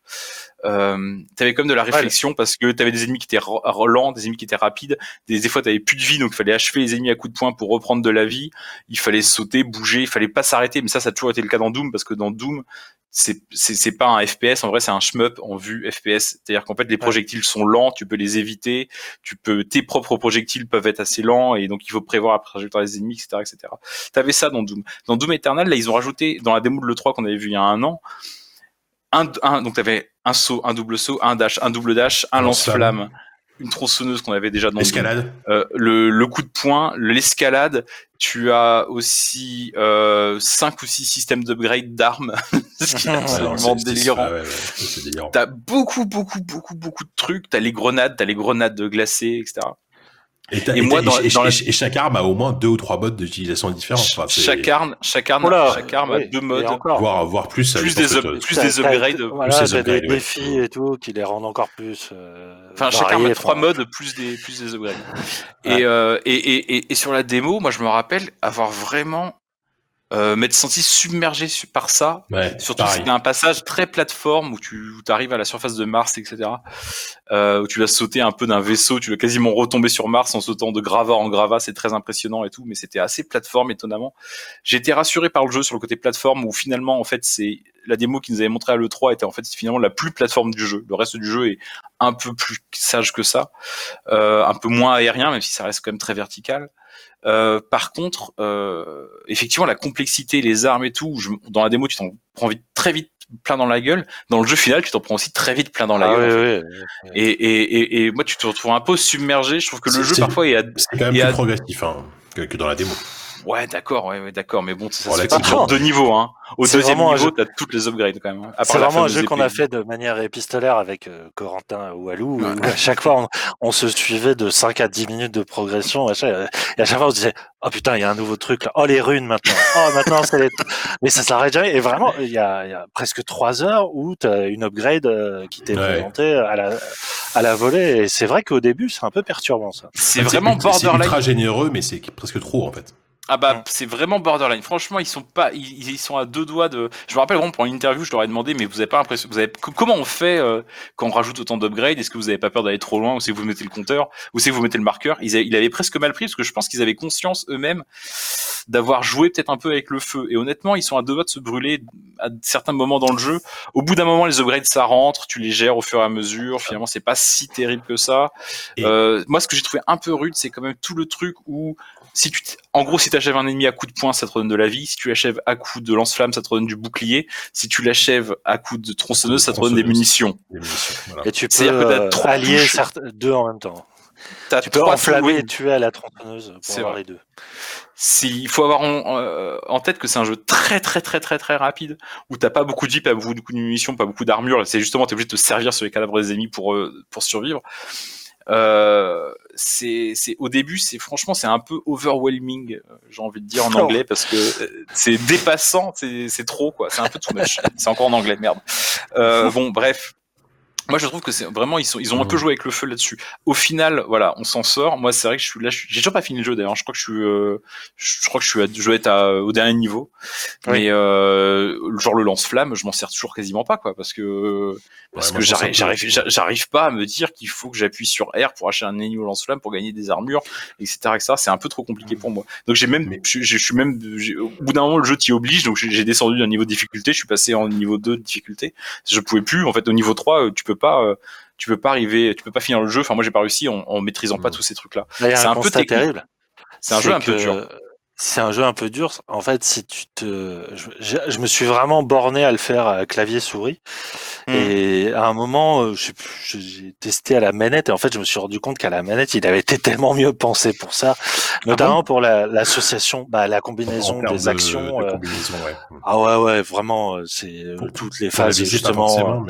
Non, c'est sûr que tu perds en visée, mais euh, je veux dire l'association de justement de pouvoir utiliser tel euh, tel objet, tel gadget, machin, en même temps, tout en devant gé- gérer l'espace et les foules autour de toi. euh, la manette est quand même vachement plus adaptée. Euh, mais bon, j'ai quand même j'ai tenu bon. Euh, Je l'ai fini hier. Euh, c'est un sacré morceau. C'est quand même. Moi, je l'ai fait en 20 heures. Euh, c'est ah oui, le jeu est long, le jeu est très généreux. Il n'est pas forcément réussi dans son dernier tiers, euh, puisque euh, ça tourne limite au boss rush. Euh, D'ailleurs, on retrouve la malédiction que l'avant-dernier boss est toujours plus difficile et original que le dernier boss. Euh, donc, un le fait est en plus que je venais de découvrir Half-Life, donc oui, il y a, y a ce shift hein, très clairement où, euh, où tu reviens à une forme de, de régression. Et en fait, pas du tout. Hein. C'est un, un, un excellent jeu, Doom Eternal. Euh, c'est vrai qu'au début, j'ai eu très très peur. euh, parce que moi, ce qui m'avait marqué dans le reboot de 2016, c'était cette scène inaugurale où tu as le personnage devant un écran de briefing et qui l'arrache et qui donne un coup de poing en disant mais rien à foutre, on s'en fout de l'histoire, voilà, juste euh, la, la, on revient à la chair, quoi, à l'os, au nerf et tout ça. Il y avait ce côté ultra régressif, mais dans le bon sens du terme, de revenir au côté purement primal de, de, de ce qu'est un FPS. Et là, de, de rajouter des couches et des couches et des couches, tu as un peu peur. Et en fait, pas du tout. En fait, euh, à un moment, le, le jeu se, se stabilise de lui-même et euh, fait ce qu'il fait de mieux, à savoir te plonger dans des, des arènes infestées d'ennemis de plus en plus originaux et rapides et agressifs. Et là-dessus, là-dessus, il y a quand même un, un travail de l'efficacité, de la nervosité, qui renvoie effectivement à ce qu'était Doom le premier. Le, le premier, comme il s'appelle Carmack, lui, il voulait pas du tout faire un simulateur, un truc réaliste, il voulait faire le jeu le plus rapide de l'univers. Et t'as l'impression que là-dessus, ils s'y sont tenus. C'est-à-dire que l'esprit originel, il n'est pas forcément dans l'emballage, il est dans la, la sensation de l'expérience Ouais, de jeu. Et ce que je trouve génial dans ce jeu-là, c'est que c'est pas du tout un jeu de chasseur, c'est un jeu de chasser. Euh, les plus belles sensations que j'ai eues, les- toutes les phases d'adrénaline, c'est ces moments où justement il te reste plus beaucoup de vie et t'as 15 ennemis autour de toi, t'as ce sentiment Mhm. vraiment que c'est fini et en fait c'est pas du tout fini, notamment grâce euh, aux gadgets que tu peux utiliser. Il y a cette façon de, de retournement de situation qui est possible Ah, Grâce au euh, Glory Kill. en hein, mode David versus. Goliath. Euh, comment, pardon? Bien sûr. Le- le- Glory Kill, oui, c'est c'est vrai que ça, Glory ça- Kill, ça bien permet sûr. de, de basculer, de faire basculer un combat vraiment euh, comme ça, quoi. Il y a ça, mais il y a aussi toute cette science du mouvement. Mais pour le coup, et tu te rends compte que quand tu réussis, c'est avant tout une question de level design. Les arènes sont tellement bien dessinées, il y a tellement d'échappatoires, de plateformes, les, les fameux, euh, comment ça s'appelle, les trucs où tu te balances là, euh, Les les, barres, espèces quoi, de barres latérales, les barres Mm. latérales, ouais. Enfin, tout est tellement bien pensé. Tu sens que vraiment ils ont ils ont réfléchi l'espace de façon à ce que tu toujours toujours un échappatoire. Et euh, là-dessus, Ah ouais, ouais, euh, je, je, je, je- je trouve le jeu vraiment très très très réussi. Et ce que je trouve génial, c'est que il sait toujours te récompenser dans la plus grande crétinerie. C'est qu'on bascule maintenant dans un du Tex Avery complètement assumé, notamment dans les Glory Kills, qui Les sont Glory beaucoup Kills plus variés, sont machin, et qui sont très Ouais. graphiques. Ils sont surtout très drôles, quoi. Enfin, vraiment, il y a, Ouais. il y a, il y a une espèce de, de joie un peu gamine à, à, à tout explorer de ce point de vue-là, Le, qui, euh, pour le le, Glory Kill où tu tues euh, le, le, le Glory Kill où tu tues le mob de base euh, qui- où tu lui enfonces la tête dans, le- dans, dans Oui, les épaules. il est tout euh, mignon. il est- Et oui, il, fait gueule, pitié. Voilà, tu sais, il te fait de la peine, quoi. Ouais. C'est- vrai que c'est vraiment une. C'est un des principaux progrès, je trouve, de cet épisode-là, c'est le, c'est le fait que les arènes sont. À la rigueur, c'est même plus tellement des arènes, c'est des sortes de skatepark, quoi. C'est-à-dire que tu peux vraiment enchaîner les tricks, tu vas sauter, tu vas te balancer, tu vas ouais. passer, tu vas passer dans un portail, ressortir par l'autre côté, tirer sur un mec, courir, glisser. Non, tu vas pas glisser, tu t'as pas de glisse avec Apex. Mais t'as- c'est tellement fluide que t'as presque des, il y a vraiment des fois où t'as l'impression de, de passer sous un ennemi, tard, ouais. tu te retournes. Il y a littéralement des ennemis que tu dois, sur lequel, par, par-dessus lesquels tu dois sauter pour les achever. D'ailleurs, ça, c'est un truc qui est très malin, c'est, qui était pas, je crois, dans le Doom 2016, c'est, euh, Les, les, les, les points plus faibles. gros ennemis ont des points faibles. Mm. Et du coup, euh, genre les sortes de gros cy- cyber, euh, je sais plus comment, les cyberdémons, là, je sais plus, c'est les, les cerveaux sur pattes, là, je sais plus, c'est les cyberdémons. Ils ont des sortes les de mitraillettes que tu vas, que tu vas dégommer, ouais, des, des Les cerveaux araignées. Ils ont des mitraillettes que, mitrailleuses que tu vas dégommer à distance. Euh, les, les, des- les, les- les squelettes avec euh, les lance-roquettes, tu pareil, tu dois. En fait, ils ont vraiment tous des points faibles. Et euh, il y en a même qui sont à la limite des, des sortes de mini-boss. T'as l'impression que c'est des méga mobs euh, que, comme dans Dark Souls. Il y, a, il y a vraiment ce côté-là où des fois tu tombes sur un boss, puis putain, il est trop trop dur. Et en fait, ça devient un mob de base après. Il y en a deux ça, qui arrivent derrière. ouais. Ouais, Et ça, ça, ça, c'est assez violent. Et effectivement, il y a ce- cette science à la fois de l'espace et aussi de, de, savoir qui dégommer, dans quel ordre et en tirant sur quoi, qui ont fait que c'est, il y a, une des vraies dimensions stratégiques. Et euh, stratégiques de l'ordre où il faut prendre des décisions vraiment à une vitesse phénoménale et ça c'est hyper gratifiant. C'est vrai qu'on est une proie, mais il y a toujours un moment donné dans la bataille où euh, ça bascule, où de la proie tu deviens le chasseur et où tu recommences à prendre le dessus et tu commences, tu arrives à enchaîner trois coups magnifiques en, en paralysant un mec, en faisant exploser son arme à un deuxième, en passant dans le dos d'un troisième pour lui planter son œil, je sais pas quoi. Et là tout d'un coup tu deviens une sorte d'ombre insaisissable et dans ces dans ces moments-là où c'est incroyable et où j'ai du mal à croire qu'à la manette ça marche aussi bien, mais si c'est le cas, euh, j'en serais satisfait.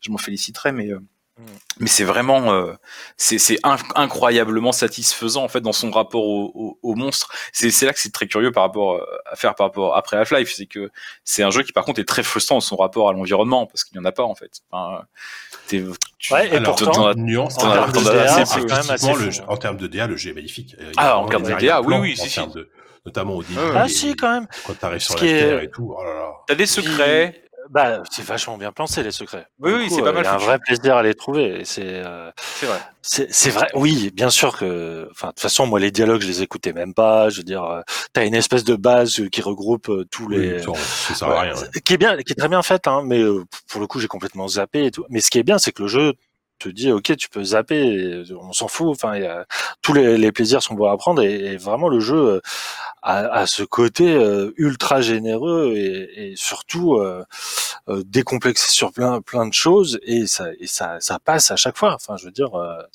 même dans les derniers trucs où tu tu commences à avoir les mêmes ennemis en boucle et, et- tout ça, et que les combats sont un peu moins épiques, il y a quand même cette espèce de de- d'efficacité qui demeure dans le rythme de jeu euh, que moi je trouve notamment dans les phases de plateforme certaines sont vraiment très très réussies euh, avec l'utilisation des apesanteurs et tout enfin il y a, il y a vraiment des trucs où tu te dis putain c'est c'est hyper bien pensé ça met une- moi je trouve que ça met une claque à Mirror's Edge sans aucun problème quoi enfin c'est alors que c'est pas le but c'est pas du tout leur but non mais- c'est c'est deux propositions différentes mais Je ouais, je je ne vois. sentais pas venir les comparaisons Mirror's Edge. Non, ça, Bah, c'est- euh, Il y a quand même.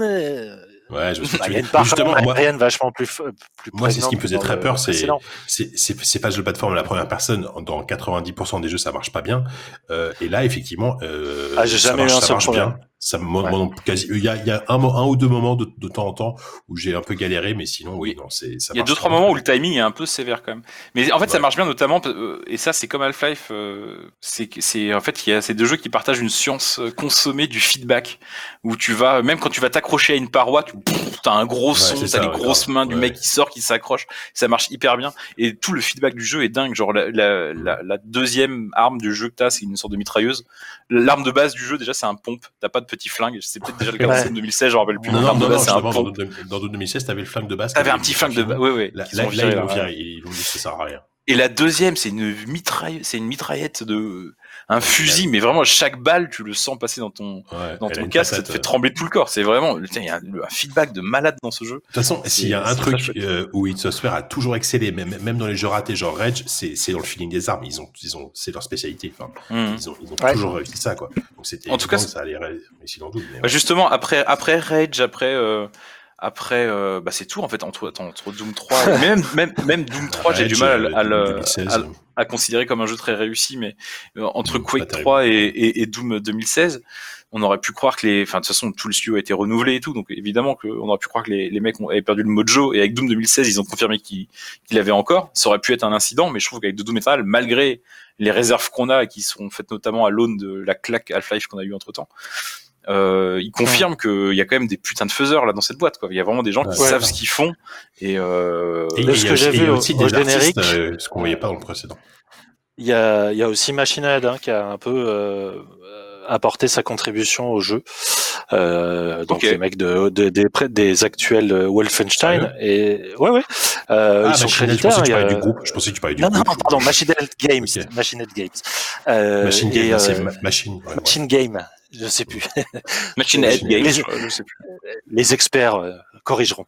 Euh, Mhm. Mais euh, tu sens qu'il y y a effectivement cette science de, bah, de technique de, de d'id, mais je, je crois qu'il y a, y a aussi l'idée qu'ils se sont un peu penchés sur ce qu'ils sont fait dernièrement, et même dans leur propre écurie, je veux dire, euh, par rapport à Wolfenstein notamment, cette idée de, de, de brutalité renouvelée, quoi, de, comme tu dis, de, que chaque combat doit être mémorable parce qu'il te secoue la tête dans un caisson et que c'est, euh, il n'y a pas un seul temps mort. Y euh, il n'y a pas il a pas un seul moment où je me suis dit putain ça ralentit là euh, non c'est vraiment un flux continu d'adrénaline euh, mais qui, qui est épuisant euh, c'est pour le coup euh, je suis plus épuisé euh, sur Doom que sur euh, Half-Life très clairement Moi, moi, Mais, j'ai du mal à y euh, jouer plus d'une heure d'affilée, hein, personnellement. Au, au- au bout d'une heure, j'ai la tête euh, comme, comme une pastèque. Quoi.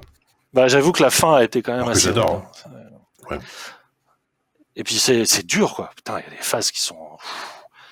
Très très très from softwareian hein, dans, dans l'idée Mm. de te faire souffrir euh, vraiment jusqu'au bout quoi mais Alors, euh, ma- vraiment excellent excellent Moi maintenant j'attends de voir ce qu'ils une Software vont faire. Est-ce qu'ils vont rester sur Doom? Ou est-ce que en fait moi l'impression que ça me donne Doom c'est qu'ils ils ont envie d'autre chose quand même. Enfin, ils ont envie d'aller sur des trucs plus complexes. ils, ils, ils ont, Et, ils ont tout euh, mis, ils ont tout mis dans celui-là, en fait. Tu sens qu'ils ont tout mis dans celui-là et qu'ils veulent passer à autre chose. Je me demande si oh en fait le, le... non je sais pas ça mais s'ils ont pas envie de, de faire d'autres trucs à côté quoi. En tout cas c'est vrai qu'on sent que niveau level design, enfin le niveau game design ils ont des ambitions qui, dépassent les simples ambitions techniques quoi. Ils ont envie de mettre des choses dans leur jeu et là on arrive un peu à la limite de ce qu'on peut faire je trouve en termes de variété sur un Doom. Est-ce qu'à un moment donné ils ont ils vont pas avoir envie de faire euh, autre chose? Euh, Peut-être que si et ce jour-là euh, moi j'espère qu'ils vont pas trop se disperser non plus parce qu'il faut savoir aussi des fois accepter d'être juste autre chose qu'une sorte de méga brute et ne pas vouloir être l'intello de la classe. C'est ce que je leur souhaite en Mhm. tout cas d'être juste des grosses brutasses. Exactement. Ouais. Écoute, c'est tout ce qu'on va leur souhaiter. Euh, bon, on va conclure là, euh, messieurs. Merci beaucoup. Euh, Merci, mon bon Yannou, d'avoir euh, d'être Ah, venu pour. c'est un pour plaisir, euh, Ah. Half-Life, Alix. avec plaisir. J'aurais pu parler d'Animal Crossing mais je sens que vous avez dit des choses très intelligentes dessus Oui, euh, oui, tout à fait. Sauf qu'Animal, en plus, Animal Crossing, on va en parler après, techniquement, dans le montage. Donc, Ah. c'est pas. J'anticipe, je, je lis Oui, dans les entrailles de oui. poulet, euh, JK. Exactement, exactement. Merci beaucoup. Et donc pour terminer euh, cette partie critique, on va faire une- un petit écart. Ça nous arrive assez régulièrement, mais assez rarement finalement euh, vers les consoles. Je crois que la dernière fois qu'on a dont on a parlé d'un jeu console, c'était Bloodborne, je crois, sur PS4. Euh, ça là, en termes d'ambiance, ouais, mais là en termes d'ambiance et de style de jeu, on est on est, On à- est pareil. à On est exactement pareil. Exactement pareil. Euh, puisque nous allons parler d'une excuse Switch. Euh, ouais, en même temps, la Switch c'est un peu la console des PCistes. Hein. C'est la console de tous les joueurs PC. Donc euh, on est un peu Non, dans c'est la Ouya la console des PCistes. Oui, excuse-moi. Non. de, de- de ton, de ton genre de PCiste. Euh, on va parler de Animal Crossing, effectivement, New, New Horizon. Euh, bon, voilà. Est-ce qu'il y a besoin de le présenter? Je ne sais pas. Euh, vous y êtes, vous, vous êtes tous les, tous les trois, vous y avez joué. C'est c'est assez surprenant. Pas surprenant, mais je, je m'attendais pas à Scoopy euh, jouer à Animal Crossing, bizarrement. Je sais pas Mais pourquoi. bien sûr que si, vous avez fait le New Leaf déjà. Ah bah d'accord, voilà. Euh, alors écoutez, moi je n'y ai pas joué. Euh, je ne sais pas si je vais, je vais y jouer, mais peut-être que vous allez me donner envie d'y jouer. Euh, Sophie, toi, t'attendais énormément le jeu. Je crois que t'es plutôt une euh, Animal Crossing Ghost, une petite, une petite ani- Animos, je sais pas comment dire. euh, Une crosseuse. j'ai un, j'ai un master en Animal Crossing, effectivement. D'accord. Vas-y, je te J'ai laisse. moi, j'ai- j'ai joué à toutes les, euh, toutes les versions qui sont sorties en Europe, c'est-à-dire depuis la GameCube. Donc il y en a eu quatre. Parce que Ah la version Nintendo 64 était restée exclusive au Japon. Euh, donc oui, non, moi ça fait, oula, du coup, ça fait 15 ans que je joue à Animal Crossing. D'accord, ouais, C'était effectivement, euh, effectivement le jeu que j'attendais le plus pour, euh, pour 2020. Et je ne suis pas déçu, Jean Clébert. Euh, je Alors. trouve vraiment cette version formidable. Est-ce que, Est-ce que, quand on- ouais, que quand on a fait 5 ou 6 Animal Crossing déjà, est-ce que et, et, et, et à contrario, quand on n'a jamais fait un Animal Crossing, alors voilà, deux questions qui sont pareilles mais pas que ça. Est-ce que ça vaut le coup en, à la fois en tant que nouveau que fan et à la fois en tant que comme moi euh, pu- pur néophyte, tu vois? Je répondrai oui à tes deux questions, Jika. Oui, ouais, ouais. Voilà. Ben, C'est non, mais déjà, Animal Crossing, c'est euh, limite un genre de jeu en soi. Ça ressemble à rien d'autre. Alors, euh, j'entends des gens dire que c'est un peu, euh, un peu Stardew Valley, un peu les Sims. Euh, je trouve que c'est n- ni l'un ni l'autre, vraiment, parce que ça, c'est des, c'est des jeux de gestion, alors qu'Animal Crossing, c'est pas un jeu de gestion. C'est pas non plus un jeu de collection au sens Pokémon. Enfin, je sais pas. C'est- Ça, ça se situe un peu dans un, un- les limbes du jeu japonais. c'est c'est le, le jeu très japonais japonais, par excellence, quoi. C'est Enfin, c'est, ça, euh, ça, ça aurait pu ça aurait pu rester un, un truc ultra de niche quoi parce que c'est quand même un genre bien En fait, particulier. justement, la version, euh, la version euh, Nintendo, la version ouais, Nintendo 64 était sortie qu'au Japon, et les Japonais euh, n'ont pas imaginé une seule seconde que ça puisse intéresser un quelconque occidental. Ça leur est même jamais venu à l'esprit. Et euh, le portage GameCube euh, a marché, est sorti en Occident plus ou moins euh, sur un malentendu, et ça, ça a marché. Euh, mais c'est surtout, euh, je pense, la version euh, DS, 3DS qui ont vachement marché en Europe. Le, le côté portable se prêtait bien. Donc c'est un jeu où tu euh, incarnes un, un petit, un petit personnage.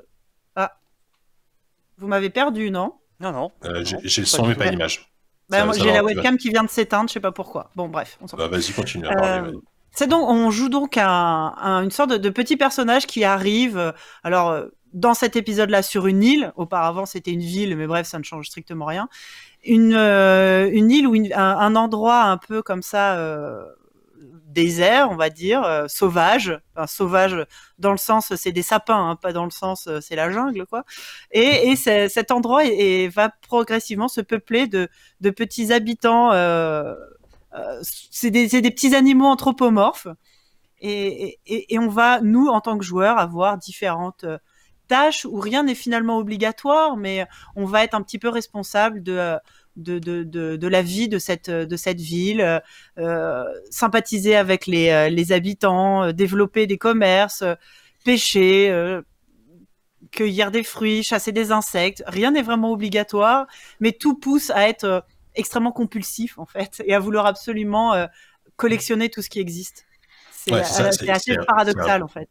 C'est un pur jeu de collection de, de collectionnite euh, pour le coup Animal Crossing. Enfin, d'après ce que je- j'en sais, j'en vois. euh. Si- C'est si, à la... ouais. Oui, c'est un jeu de collection, c'est un jeu de décoration, si tu veux. C'est un jeu de pêche, si tu as envie. À vrai dire, c'est un peu ce que tu en fais, euh, Mm. comme beaucoup de jeux comme ça. Mais oui, on va dire que la plupart des gens vont vouloir, par exemple, remplir leur musée. Le musée étant l'endroit où se stockent euh, les insectes, les poissons, les fossiles, qui sont les trois collectibles du jeu. Euh, mais si tu as envie de... si t'as pas du tout envie de pêcher, mais que tu as envie de euh, transformer euh, ta ville, euh, j'en sais rien, en terrain de foot, bah tu le fais si tu veux. Et, euh, et ce qui se passe aussi, c'est qu'au fur et à mesure des, des itérations, des nouvelles capacités, des nouvelles consoles sur lesquelles le jeu est sorti, il y a des nouvelles fonctionnalités sociales qui se sont implémentées, qui sont aujourd'hui complètement inhérentes au jeu, enfin sans lesquelles on n'imaginerait pas le jeu euh, sans. Euh, on peut donc inviter euh, d'autres joueurs sur notre île, aller visiter l'île d'autres personnes, comparer un peu, regarder les maisons, la décoration, les fleurs, les fruits. c'est Ça, ça- ça, c'est nouveau par rapport au, au précédent non, non, non, ça s'était apparu. Est-ce que la. DS déjà La DS sur DS. Il y avait Ah, déjà des sur, codes euh, je crois, sur DS, mais Ouais, c'était vraiment. sur euh, DS, c'était donc euh, comment Ah, il s'appelait-il? Il s'appelait euh, Let's Go to the City, non, c'est sur Wii, ça. non, Let's Go sur the, to the City, c'est la Wii, ouais, Wild World, Wild, Wild World sur. DS. D'accord. Euh, donc ça, ouais, c'était déjà. Il y avait sur la version Wii où tu avais une espèce d'affreux micro gigantesque à brancher sur Ah, ta Wii, euh, un truc ignoble qui était vendu une fortune et qui servait à aucun autre jeu. Et tu pouvais euh, parler du coup en, en live Ouais. avec. euh, Ça marchait très mal. Ouais, Putain, c'était formidable. Quelle surprise Connaissant la gestion du online de Nintendo, Ouais, c'est vraiment Ah ouais. surprenant. Bah ça, Alors que nous, là, ce, euh, stream, ça a marché du premier coup, et ça, c'est bien. Ah bah, attends, je rappelle, quand même que sur, je rappelle quand même que sur Twitch, pour faire du chat vocal, il faut télécharger une application sur son smartphone Bien sûr. Ben, chatter.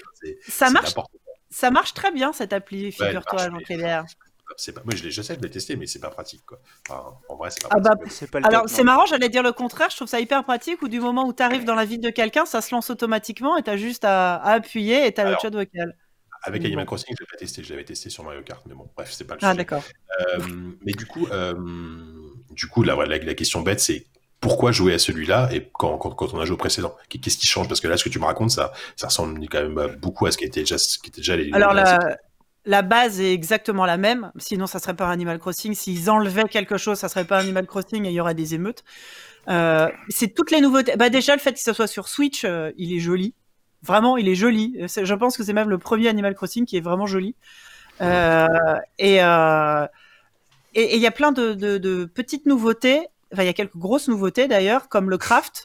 Ou, Et des petites nouveautés, ou dans le sens où ça c'était vachement, il y a vachement eu de polish, vachement, je trouve, d'amélioration dans tout ce qui est euh, euh, gameplay. Sang, ça- Bah- le mot me paraît fort, mais euh, plus dans l'interface, dans mécanique de jeu, quoi. Mm. les mécaniques, la fluidité du jeu, quoi. La, la de jeu est beaucoup plus, euh, beaucoup plus développée aussi. C'est-à-dire que euh, dans les précédents Animal Crossing, même dans le, dans le New Leaf ou comme ça, tu pouvais, tu pouvais avoir un certain impact sur ton île, mais qui restait quand même assez modéré. C'est-à-dire que tu allais acheter auprès de Tom Nook, cette espèce de terrible raton laveur qui t'a kidnappé et qui te séquestre et qui te, qui t'exploite comme le pire capitaliste de la Terre. Tu vas, euh, tu, vas te retrouver à pouvoir euh, modifier ton île ce, coup-ci sans avoir forcément à passer par Tom Nook. C'est-à-dire que tu peux crafter des décorations directement, tu peux poser beaucoup plus de, beaucoup plus de déco un peu partout sur ton île, ce que tu pouvais pas forcément faire avant. Ton seul, ton seul endroit de, de ton havre de décoration, j'ai envie de dire, ça restait, ça restait ta maison. Là, tu peux, tu peux faire ça, mais à l'échelle d'une île entière. Tu vas décider où vont habiter les habitants, tu vas décider où vont être tous les bâtiments importants, ce qui n'était pas forcément le cas, ce qui était beaucoup plus imposé dans les, dans les versions précédentes. Celui-ci, c'est vraiment, on va dire, euh, beaucoup plus euh, axé sur la, sur la liberté et la créativité du joueur. Et c'est vrai qu'il vaut mieux, il vaut mieux que tu t'y sentes un peu chez toi, vu que, bah, encore une fois, il n'y a, y a absolument rien d'autre à faire, sinon, euh, sinon créer, j'ai envie de dire, une île qui te, qui te ressemble un peu. La, la- boucle est beaucoup plus grande. Ils ont rajouté plein de, plein de petites mécaniques au-delà de la banale récolte de clochettes. Tu vas avoir tous les, les, les Miles Nooks, ce genre de trucs. Je vois que Corentin l'a mis, a, a- a tendance à vouloir. pas- Non, je, je pense Non, que non, je vais dire la même chose que toi, mais si tu le dis directement, c'est encore mieux. Moi, je fait, il, fait, il fait le langage des signes, il traduit ce que tu dis en langage des signes. c'est édifiant. Et euh, ouais, mais, mais du coup, tu vois, il y, a- il y a beaucoup moins. Je me souviens sur la version de 3DS qu'il y avait quand même pas mal de, pas mal de temps mort. C'était un jeu qui, je, selon moi en tout cas, se prêtait bien à de, de courtes sessions euh, un peu tous les jours parce que c'est un jeu, encore une fois, on parlait de The Longing un peu plus tôt. Là, on est encore sur un, jeu, sur un jeu de temps long, vraiment. C'est Tu vas voir les évolutions, l'arrivée de tes habitants, ça va prendre des jours, des mois. Le, le- Quand il fait nuit, il fait nuit. C'est vraiment un jeu qui se déroule, euh, envie de dire, à l'échelle de temps 1. Et euh, du coup, là, ils ont tout fait pour que tu puisses jouer plus intensivement, pour te garder beaucoup plus sur celui-là. Pour que tu puisses même en version euh, pas portable, justement, rester sur ta console, avoir tout le temps des petits objectifs, des très petits objectifs à très court terme, pour, euh, pour que tu sois tout le temps occupé et que tu n'en finisses plus de gagner des clochettes pour Tom Nook. C'est marrant, c'est que t'as. Que, que t'as Tirail vraiment- soit déjà assomateur de jeu, d'après ce que j'ai vu sur Twitter, par exemple. Pas étonnant. Ah, je dois dire ça aussi, je pense après. Mais... Euh, t'as, euh, En fait, c'est marrant, c'est qu'ils ont vraiment repris des mécaniques euh, addictives de, de, de, de free-to-play, comme s'ils essayaient effectivement de garder le joueur captif Ouais. pour essayer de le saigner aux quatre veines, alors qu'en fait, bah, il y a pas de raison qu'ils fassent ça parce que c'est pas un free-to-play. C'est curieux parce que même en plus il y a deux monnaies in-game. Il y a la monnaie, euh, les clochettes qui est la monnaie traditionnelle, mais t'as aussi les, les Nook Points qui sont la nouvelle monnaie. Et tout ça, on a vraiment l'impression que c'est des mécaniques de free-to-play. Je sais pas à quel point ils se sont inspirés de Animal Crossing Pocket Camp, qui est la version mobile qui est sortie, auquel j'ai très très très très très peu joué. Mais on a l'impression qu'ils ont piqué plein de recettes du free-to-play sans le modèle économique euh, dégueulasse derrière, mais juste pour euh, te donner envie de rester quoi. En fait, c'est tout simplement il y a des, enfin, genre il y a des quêtes quotidiennes, euh, il y a des, il y a vraiment des, des raisons de revenir tous les jours pour euh, pour de trouver des pour euh, pour euh, pour euh, pour explorer plus longuement euh, ta partie. Enfin, genre t'as des- t'as- les vêtements vont se renouveler, les, les objets dans les boutiques vont se renouveler, ce qui n'était pas toujours le cas, pas dans, pas dans toutes les boutiques au quotidien. T'as- le, le jeu est, te garde captif Ouais. avec de plein plein de façons différentes. Il est très malin pour ça, alors qu'il a absolument rien à gagner à faire ça. Et je trouve ça beau de, Ouais, il y a- il y a- de vouloir séquestrer les joueurs alors que t'as pas besoin de le faire. Il y a zéro, un micro truc, il y a zéro, Zéro. microtransaction dans le jeu. Il y a- il y a Non, le, ce qui est curieux, c'est que le jeu s'y adapterait très bien. C'est-à-dire que s'il permettait demain Ah oui. d'acheter des Nook Point, euh, en, en tout cas, tout, tout est prêt pour le, tout est prêt pour le faire.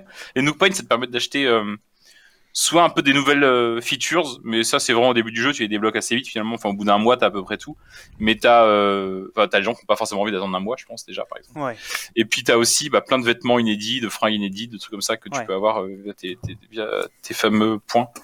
Moi, j'ai Bah. trouvé aussi que ce qui les avait pas mal amélioré, c'est outre le, je sais pas où va cette phrase, je me rappelle plus. En fait, je vous écoutais tout à l'heure, j'ai pris des notes, mais je me rappelle plus ce que je voulais dire. Est-ce que vous Euh, m'entendez En t'entendant, oui. Oui, tout à fait. Outre ces, ces quêtes quotidiennes et outre le le, le, le, le, le- outre les quêtes quotidiennes et tout ce qu'on a dit comme, comme nouveauté, bah, le fait de pouvoir euh, aménager son île et pas seulement sa maison, bah, je trouve qu'il y a vraiment une des, une des nouveautés, c'est le, la manière dont ils ont ils ont introduit du multi euh, local. Je suis pas sûr qu'il y en avait avant. Non, Tu peux jouer à deux maintenant. ouais. Avec deux manettes, tu peux jouer à deux assez facilement et ça est très très facilement d'ailleurs et c'est très cool. Alors que avant, euh, alors quand le multi par contre en ligne, je trouve il reste toujours incroyablement pénible et euh, hyper relou. Et de manière générale, je trouve que l'interface du jeu a été améliorée, mais il y a, il y a quand même un truc je trouve qui est dans l'ADN d'Animal Crossing, c'est que c'est un jeu sans vraiment de menu, sans de sans de trucs qui pourraient faire fuir les jeunes joueurs ou les gens très casus. Donc du coup à la place, t'as beaucoup de t'as beaucoup de dialogues. Tout passe Oui. par des dialogues au lieu de passer par des menus. Et, euh, et du que c'est coup, pas, euh, est-ce que c'est pas tout chiant devient parce que les, si, Ouais. ça devient, c'est un, c'est un peu chiant, mais c'est ça, mais ils, sont quand même améliorés depuis les, depuis les premiers, mais c'est vrai que ça reste un peu artificiel, un très peu chiant. quoi. c'est des dialogues très répétitifs. Par exemple, dès que tu attrapes un poisson ou un insecte, c'est toujours la même phrase. Mais le truc, c'est que ça fait, comme dit Corentin, ça fait partie de la règle du jeu, en fait. Et c'est limite, ça serait bizarre si c'était pas le cas. Et, euh, et je suis assez d'accord sur le fait que ça s'est amélioré. Et euh, je trouve que dans cette version, si les, j'allais employer le mot intelligence artificielle. C'est un très grand mot pour euh, désigner Très euh, grand mot. Pour désigner le comportement des habitants, mais je trouve qu'il y a une vraie vraie amélioration sur le comportement des habitants. Euh, D'accord. où ils sont, ils c'est ont- vach- ils ont- ils sont vachement moins robotiques qu'avant, où ils ont un semblant Ouais. de personnalité. Ils font, c'est trop mignon, mais tu vois, ils- tu les aperçois, ils sont en train de chanter, en train de faire du tai chi, en train de passer le ballet. euh, alors qu'avant, ça, ça n'existait pas du tout. Ouais. C'est mignon comme tout, quoi. Ils se disputent entre eux, ils se, ils se prennent la tête. Mais ça, vous la, tu, tu décrivais ce que le jeu était ou n'était pas tout à l'heure, euh, Sophie, mais moi, je, il y a, il y a vraiment une dimension que je trouve euh, hyper importante d'Animal Crossing, moi, et, que, et, qui est, et qui est vraiment unique à Animal Crossing. C'est que pour moi, c'est, il y a un côté, euh, pour moi qui a commencé aussi sur la version GameCube, qui était uniquement solo, qui n'était pas multi, Mm. et qu'ils ont, ils ont gardé même avec le multi maintenant, c'est qu'il y a un côté réseau social en solo. C'est-à-dire que c'est une sorte de mini réseau social auquel tu joues avec juste des IA qui sont un peu limités, Ouais. mais tu as une galerie de 7-8 personnages qui se renouvellent au fur et à mesure des semaines, où tu vas apprendre à connaître leurs caractéristiques, à voir leur... euh, chacun a sa façon de parler. D'ailleurs, tu- dans les anciens épisodes, je sais pas si c'est toujours le cas, mais tu pouvais euh, modifier un peu, tu pouvais influencer leur façon de parler. Tu peux Ouais, leur offrir ouais. des... Tu pouvais, euh, là, une des nouveautés, c'est que tu peux leur offrir des cadeaux, par exemple, et ils vont s'en servir pour décorer euh, leur appartement ensuite. Tu vas développer un peu des, des, des sortes de mini-relations avec eux. Eux-mêmes, entre eux, ils vont faire mine d'en- développer aussi. Il y a vraiment Oui. un côté, on dirait un mini réseau social où tu aurais juste 10 potes, sauf que c'est pas 10 potes, c'est 10 animaux euh, C'est des complètement bots. fous. Ouais. Ils sont tous mad. Mais ce qui est fou, c'est que Mais c'est assez ce qui est- mignon, quoi. Ce qui est marrant, c'est que c'est un, un- un mini réseau social euh, chaque île, et puis après, quand tu, ce qui est intéressant, c'est aussi de jouer avec d'autres gens, et c'est de se comparer euh, les habitants qu'on a. Enfin, je sais que ça fait partie des petits plaisirs de voir, toi, t'as qui, il est comment. euh, Mais on préfère toujours les tout. habitants des autres. C'est trop rigolo. On Ah non, les miens sont Ah super. non. les autres. Moi, j'aime beaucoup Les miens- euh, certes, la plupart de mes habitants. Les miens sont super. Moi, les miens, je les ai j'ai- presque tous dénoncés à Marie déjà. J'ai- des procédures d'expulsion en cours. C'est vrai, tu peux les virer comme ça?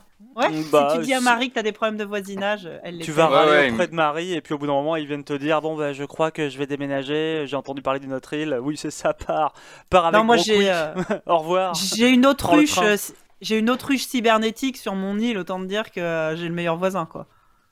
Ok. Ouais, ouais, J'avoue que ça, c'est hyper stylé, ouais. Ah bah moi je l'ai trouvé assez affreux, hein, je veux dire, je suis passé sur ton île, c'est le seul truc que j'ai... Je préférais beaucoup le petit chat euh, super-héros, là, qui était Ah, euh, la petite chatte super-héros. C'est était- un, lapin, mais euh, elle, est, elle est super cool. oui. Et pour le, le côté justement euh, réseau social, je trouve que c'est d'autant plus euh, intéressant et reposant que autant les Arrête réseaux de sociaux caresser ton sont, bureau enfin. autant les réseaux sociaux sont des autant les qu'on entend- réseaux On entend que ça en direct, il y a des vagues ouf, derrière toi. Donc C'est vrai, c'est dingue. hein, On aurait pas mon micro. Autant euh, les réseaux sociaux sont souvent des repères de de haine et de violence. Là, c'est vraiment une sorte de. Oui, là, c'est des sortes de psychopathes aussi parce qu'ils font un peu peur parfois, mais mais en tout cas, c'est des psychopathes bienveillants. Et euh, il y a vraiment un côté ultra euh, ultra cool, ultra reposant, ultra bienveillant, ultra positif et dans Ah, le mais fait oui. de et hyper naïf et surtout je trouve c'est marrant comment c'est vraiment un négatif de notre société euh, genre que le truc est sorti euh, en tout cas euh, en plein euh, peut-être trois quatre Confinement, jours ouais. avant le trois quatre jours après le confinement et c'est marrant comment euh, tout ce qui, est- enfin, je me rappelle les premières mesures qui ont été annoncées, c'est la fermeture des musées. Et moi, le premier truc que j'ai fait dans le jeu quand je l'ai eu, et on l'a eu un peu en avance euh, quand on a eu les versions presse, c'est que d'aller justement au musée. C'était le dernier musée ouvert de France. C'était euh, le musée de, de Thibou, qui est magnifique dans, dans Animal Crossing. C'est clair. Les, les boutiques étaient fermées, moi j'en ouvrais plein partout. Et c'était vraiment, en fait, plus le monde se fermait, plus moi mon Animal Crossing s'ouvrait. Et c'était vraiment une respiration euh, super bienvenue. Cela dit, je vois. Euh, euh, Audrey me parlait de coucou euh, comment on enregistre à domicile. Euh, me parlait de ah, ça, tu, sur les réseaux sociaux apparemment tu vois pas mal de gens se battre pour essayer justement de virer les gens ou être un peu négatif enfin euh, genre virer le- les animaux qu'ils aiment pas comme Sylvain fait d'ailleurs Ouais. cet affreux Sylvain. Euh, je trouve qu'il y a toujours des moyens des, des, des gens qu'on- qui trouvent le moyen de, de, de tordre euh, et de rendre négatif une expérience qui est hyper positive. Genre ils tabassent les ennemis les, les, leurs amis à coups de filet ou, ou ce genre de choses. Ou même sur Twitter on voit des, des, des, joueurs qui commencent à dire euh, ce- que ce jeu les, les déprime parce qu'ils voient les maisons des autres gens qui sont très belles et que tout le monde fait la course à, sa plus, à la plus belle maison alors qu'ils veulent juste chiller. Enfin en bref, je trouve que c'est- marrant. J'ai découvert aujourd'hui, c'est pour ça que je vous en parle. Je sais pas forcément de penser très articulé Oui. là-dessus, mais j'ai découvert aujourd'hui qu'il y avait des gens qui que ça déprimait Animal Crossing C'est pareil. qu'ils aimaient, pas leur- ils aimaient pas leurs voisins ou ils aimaient pas la maison des autres gens. Et je trouve que c'est fou alors que c'est tellement une bulle, de, une respiration euh, ultra positive que Ouais, ben moi c'est comme toi Corentin. J'ai découvert ça euh, récemment et, et ça m'a étonné puisque pour moi c'est tout l'inverse. Ouais, ouais. Je, je suis aussi étonné que toi. Enfin, je suis très contente de voir qu'il y a des gens qui ont des super euh, maisons et, et qui ont envie de se prendre la tête à avancer le plus vite possible. Bah, tant mieux pour eux en fait. Enfin, moi je suis contente de ma ville. C'est assez bizarre de se comparer. Enfin, ouais, bah après c'est ouais, oui, après c'est les humain, gens j'imagine. euh, Ouais. c'est- des, c'est des, c'est des comportements complètement humains. Mais euh, alors que justement, ce jeu, moi, pour moi, il tombe tellement à pic. Euh, J'ai vu euh, parmi euh, ma timeline Twitter des tas de gens euh, avec des, des, des comportements dépressifs, on va dire, être sauvés ou en tout cas avoir cette espèce de petite bulle de, euh, Repousser l'échéance. de, de bonheur euh, à être dans le canapé à, à papoter sur Animal Crossing, à s'échanger des cadeaux et tout. Ah non, moi, ça me fait un bien fou ce jeu, mais vraiment. Mm, mm. C'est, c'est une, c'est, tu sais, c'est l'équivalent des petits, euh, des, comment ça s'appelle, les mini jardins zen, tu sais, qui a posé sur les bureaux avec le mini râteau pour faire des traits, là. Bien tu vois sûr. Ouais, les, les Bah, trucs de ça, nature à mais- découverte un peu kitsch. C'est ça, bah, c'est ça, mais c'est en, mais en jeu vidéo. Moi, ça me fait exactement cet effet-là. Ça C'est fait vrai. chier parce que Bah- du coup, je suis sûr que je vais finir par l'acheter et au bout de 5 heures, Ah je, bah je oui. vais, je, vais- je vais- je vais m'emmerder et puis voilà. Bah, c'est- Tu viendras dans ma ville où tous les arbres sont plantés bien droits et où euh, un psychanalyste pourrait dire que j'ai probablement des, des, des issues à régler, mais euh, moi, ça me fait du bien, Animal. Crossing. Mm, mm, mm.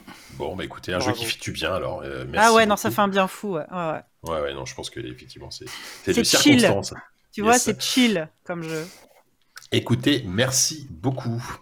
Et donc ça y est, c'est la fin de ce euh, premier et j'espère dernier numéro de ZQSD confiné chacun chez nous. Mais franchement, c'était quand même cool. hein. Je suis content qu'on ait pu le faire et, euh, et on, on a bien rigolé. euh, on, a, on a bien rigolé. Euh, avant de nous quitter, il y a plein de choses, à, enfin plein de choses, plusieurs choses à évoquer. Euh, Sophie, toi, tu voulais peut-être parler de JV parce que forcément, euh, qui dit confinement dit euh, petit petit souci de distribution des magazines. Alors nous, on a, on a bouclé JV euh, quelques jours avant le confinement et le mag est sorti euh, le jour, le premier jour du confinement, c'est-à-dire euh, il, est arrivé, il est arrivé en kiosque au moment où les gens n'avaient plus le droit de sortir pour l'acheter. C'est ça, donc ils ne peuvent pas l'acheter.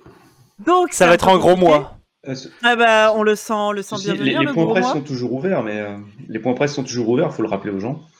Euh, pas tous. Ah ouais Et, Pas tous, enfin, en euh, théorie, ils sont, autorisés, ils sont autorisés à être ouverts. Ils sont peut-être pas tous Mais il y a à eu, l'être. il y a à peu près euh, 30%, je crois, des, des, euh, des points confirmés, il me semble. Enfin, nous, on est surtout disponible aussi dans les relais, dans les gares. Vous n'êtes pas censé avoir le droit d'aller dans les gares et prendre des trains euh, pour aller vous réfugier à l'île de Ré. Donc euh, voilà. Bref, on se doute bien que ça va être compliqué. Euh, les abonnés l'ont reçu dans la boîte aux lettres, alors, le reçoivent de façon euh, complètement aléatoire en fonction euh, bah, des services postaux de chaque ville. Mais on a tous les jours des gens qui nous disent non mais c'est bon je l'ai reçu donc c'est super cool d'avoir le numéro de mars un, un 23 mars c'est toujours mieux que rien. Il se trouve que du coup on a pour la première fois situation exceptionnelle réponse Mesure exceptionnelle exceptionnelle. Voilà, euh, notre donc JV72 de mars est disponible en version numérique à télécharger sur le site. Alors par version numérique, j'entends c'est un PDF. C'est un PDF, les gens que vous pouvez acheter pour 5 euros, donc euh, moins cher évidemment que la version papier. Euh, pour voilà le numéro de mars et on en a profité en se disant que, beaucoup de gens allaient avoir du temps libre tous nos hors-séries, euh, les hors-séries qui ont été sortis euh, bah, depuis le début de JV, qui parlent chacun d'une console, donc le hors-série PlayStation, le Super NES, le Dreamcast, le Nintendo 64 et le Mega Drive sont tous en version numérique pour 2 euros sur le site. Et ça, franchement, ça te Ah, fait sachant que c'est des, ça, de des Macs qui sont, euh, voilà, qui sont épuisés, à part le Mega Drive où on a encore quelques ventes physiques, les autres sont épuisés depuis longtemps, donc voilà, c'est le seul moyen. On les a mis à 2 euros pendant le confinement, euh, ils reprendront un prix, ils resteront disponibles sur le site, mais à un prix euh, plus proche d'un d'un prix normal euh, après le confinement. Mais pour l'instant, c'est 2 euros, et surtout notre hors-série sans jeu qui est disponible pour le prix incroyable de 1 centime. C'est vraiment donné. Putain, une fois que PayPal a pris sa commission, il te reste quoi? Alors, ils prennent pas de commission sur les trucs à 1 centime. Ah, vérifié. bravo. Bon, ça va. parce qu'ils peuvent pas faire plus petit que ça. Mais voilà, ouais. donc, donc sur JV, sur le site de JV, euh, dans la Vous rubrique faire. ancien numéro, vous avez tout ça à lire. C'est des PDF à télécharger, c'est lié à votre compte. Euh, voilà, vous avez besoin d'être connecté pour les télécharger. Et voilà. Et Donc, franchement, c'est le si, vous, petit, euh, si- si vous avez un iPad, ça passe très bien les magazines en PDF. hein. Franchement, euh, ça va. hein. Bah, bah, je crois dé- tout, tout, tout, tout début, quand on a créé JV, j'ai fait le format du Mac pour que ça s'adapte à, entre autres, à un écran d'iPad. Parce qu'on se disait, Donc, on va faire une version numérique, ça va être super. Bon, c'était il y a 7 ans. Euh, mais 6 ans. Mais voilà.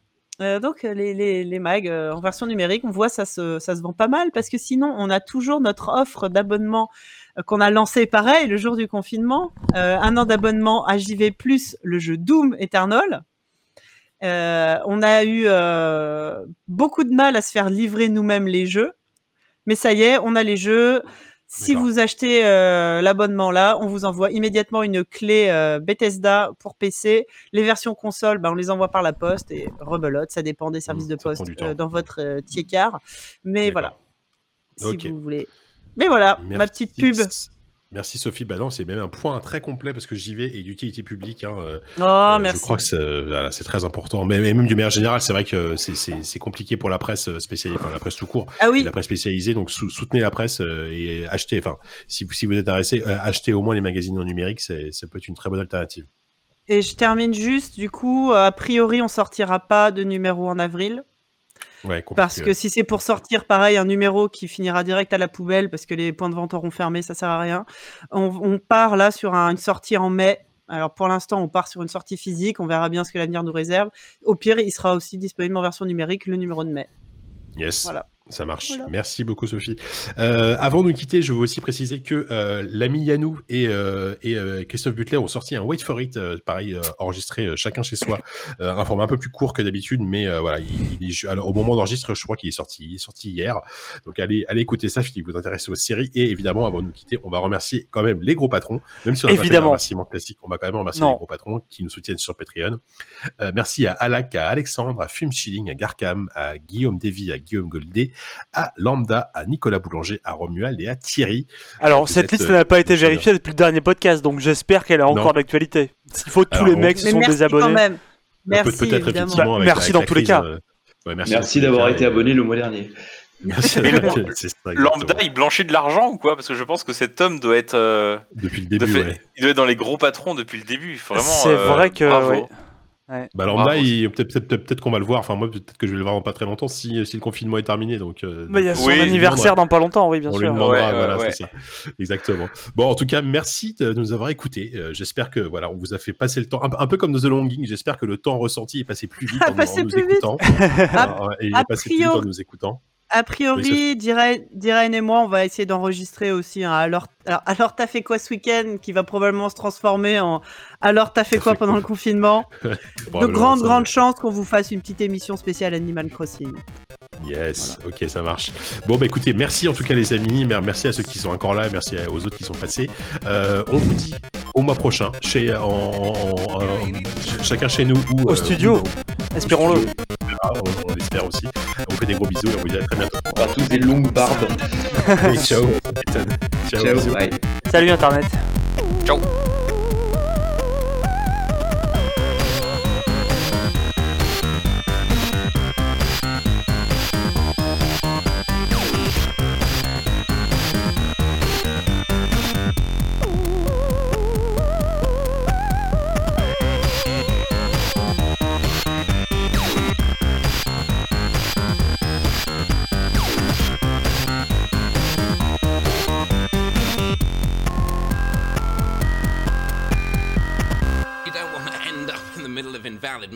Je trouve que dans les jeux vidéo de 2020, là, aujourd'hui, on voit vraiment l'héritage de Duke Nukem Forever. Yeah.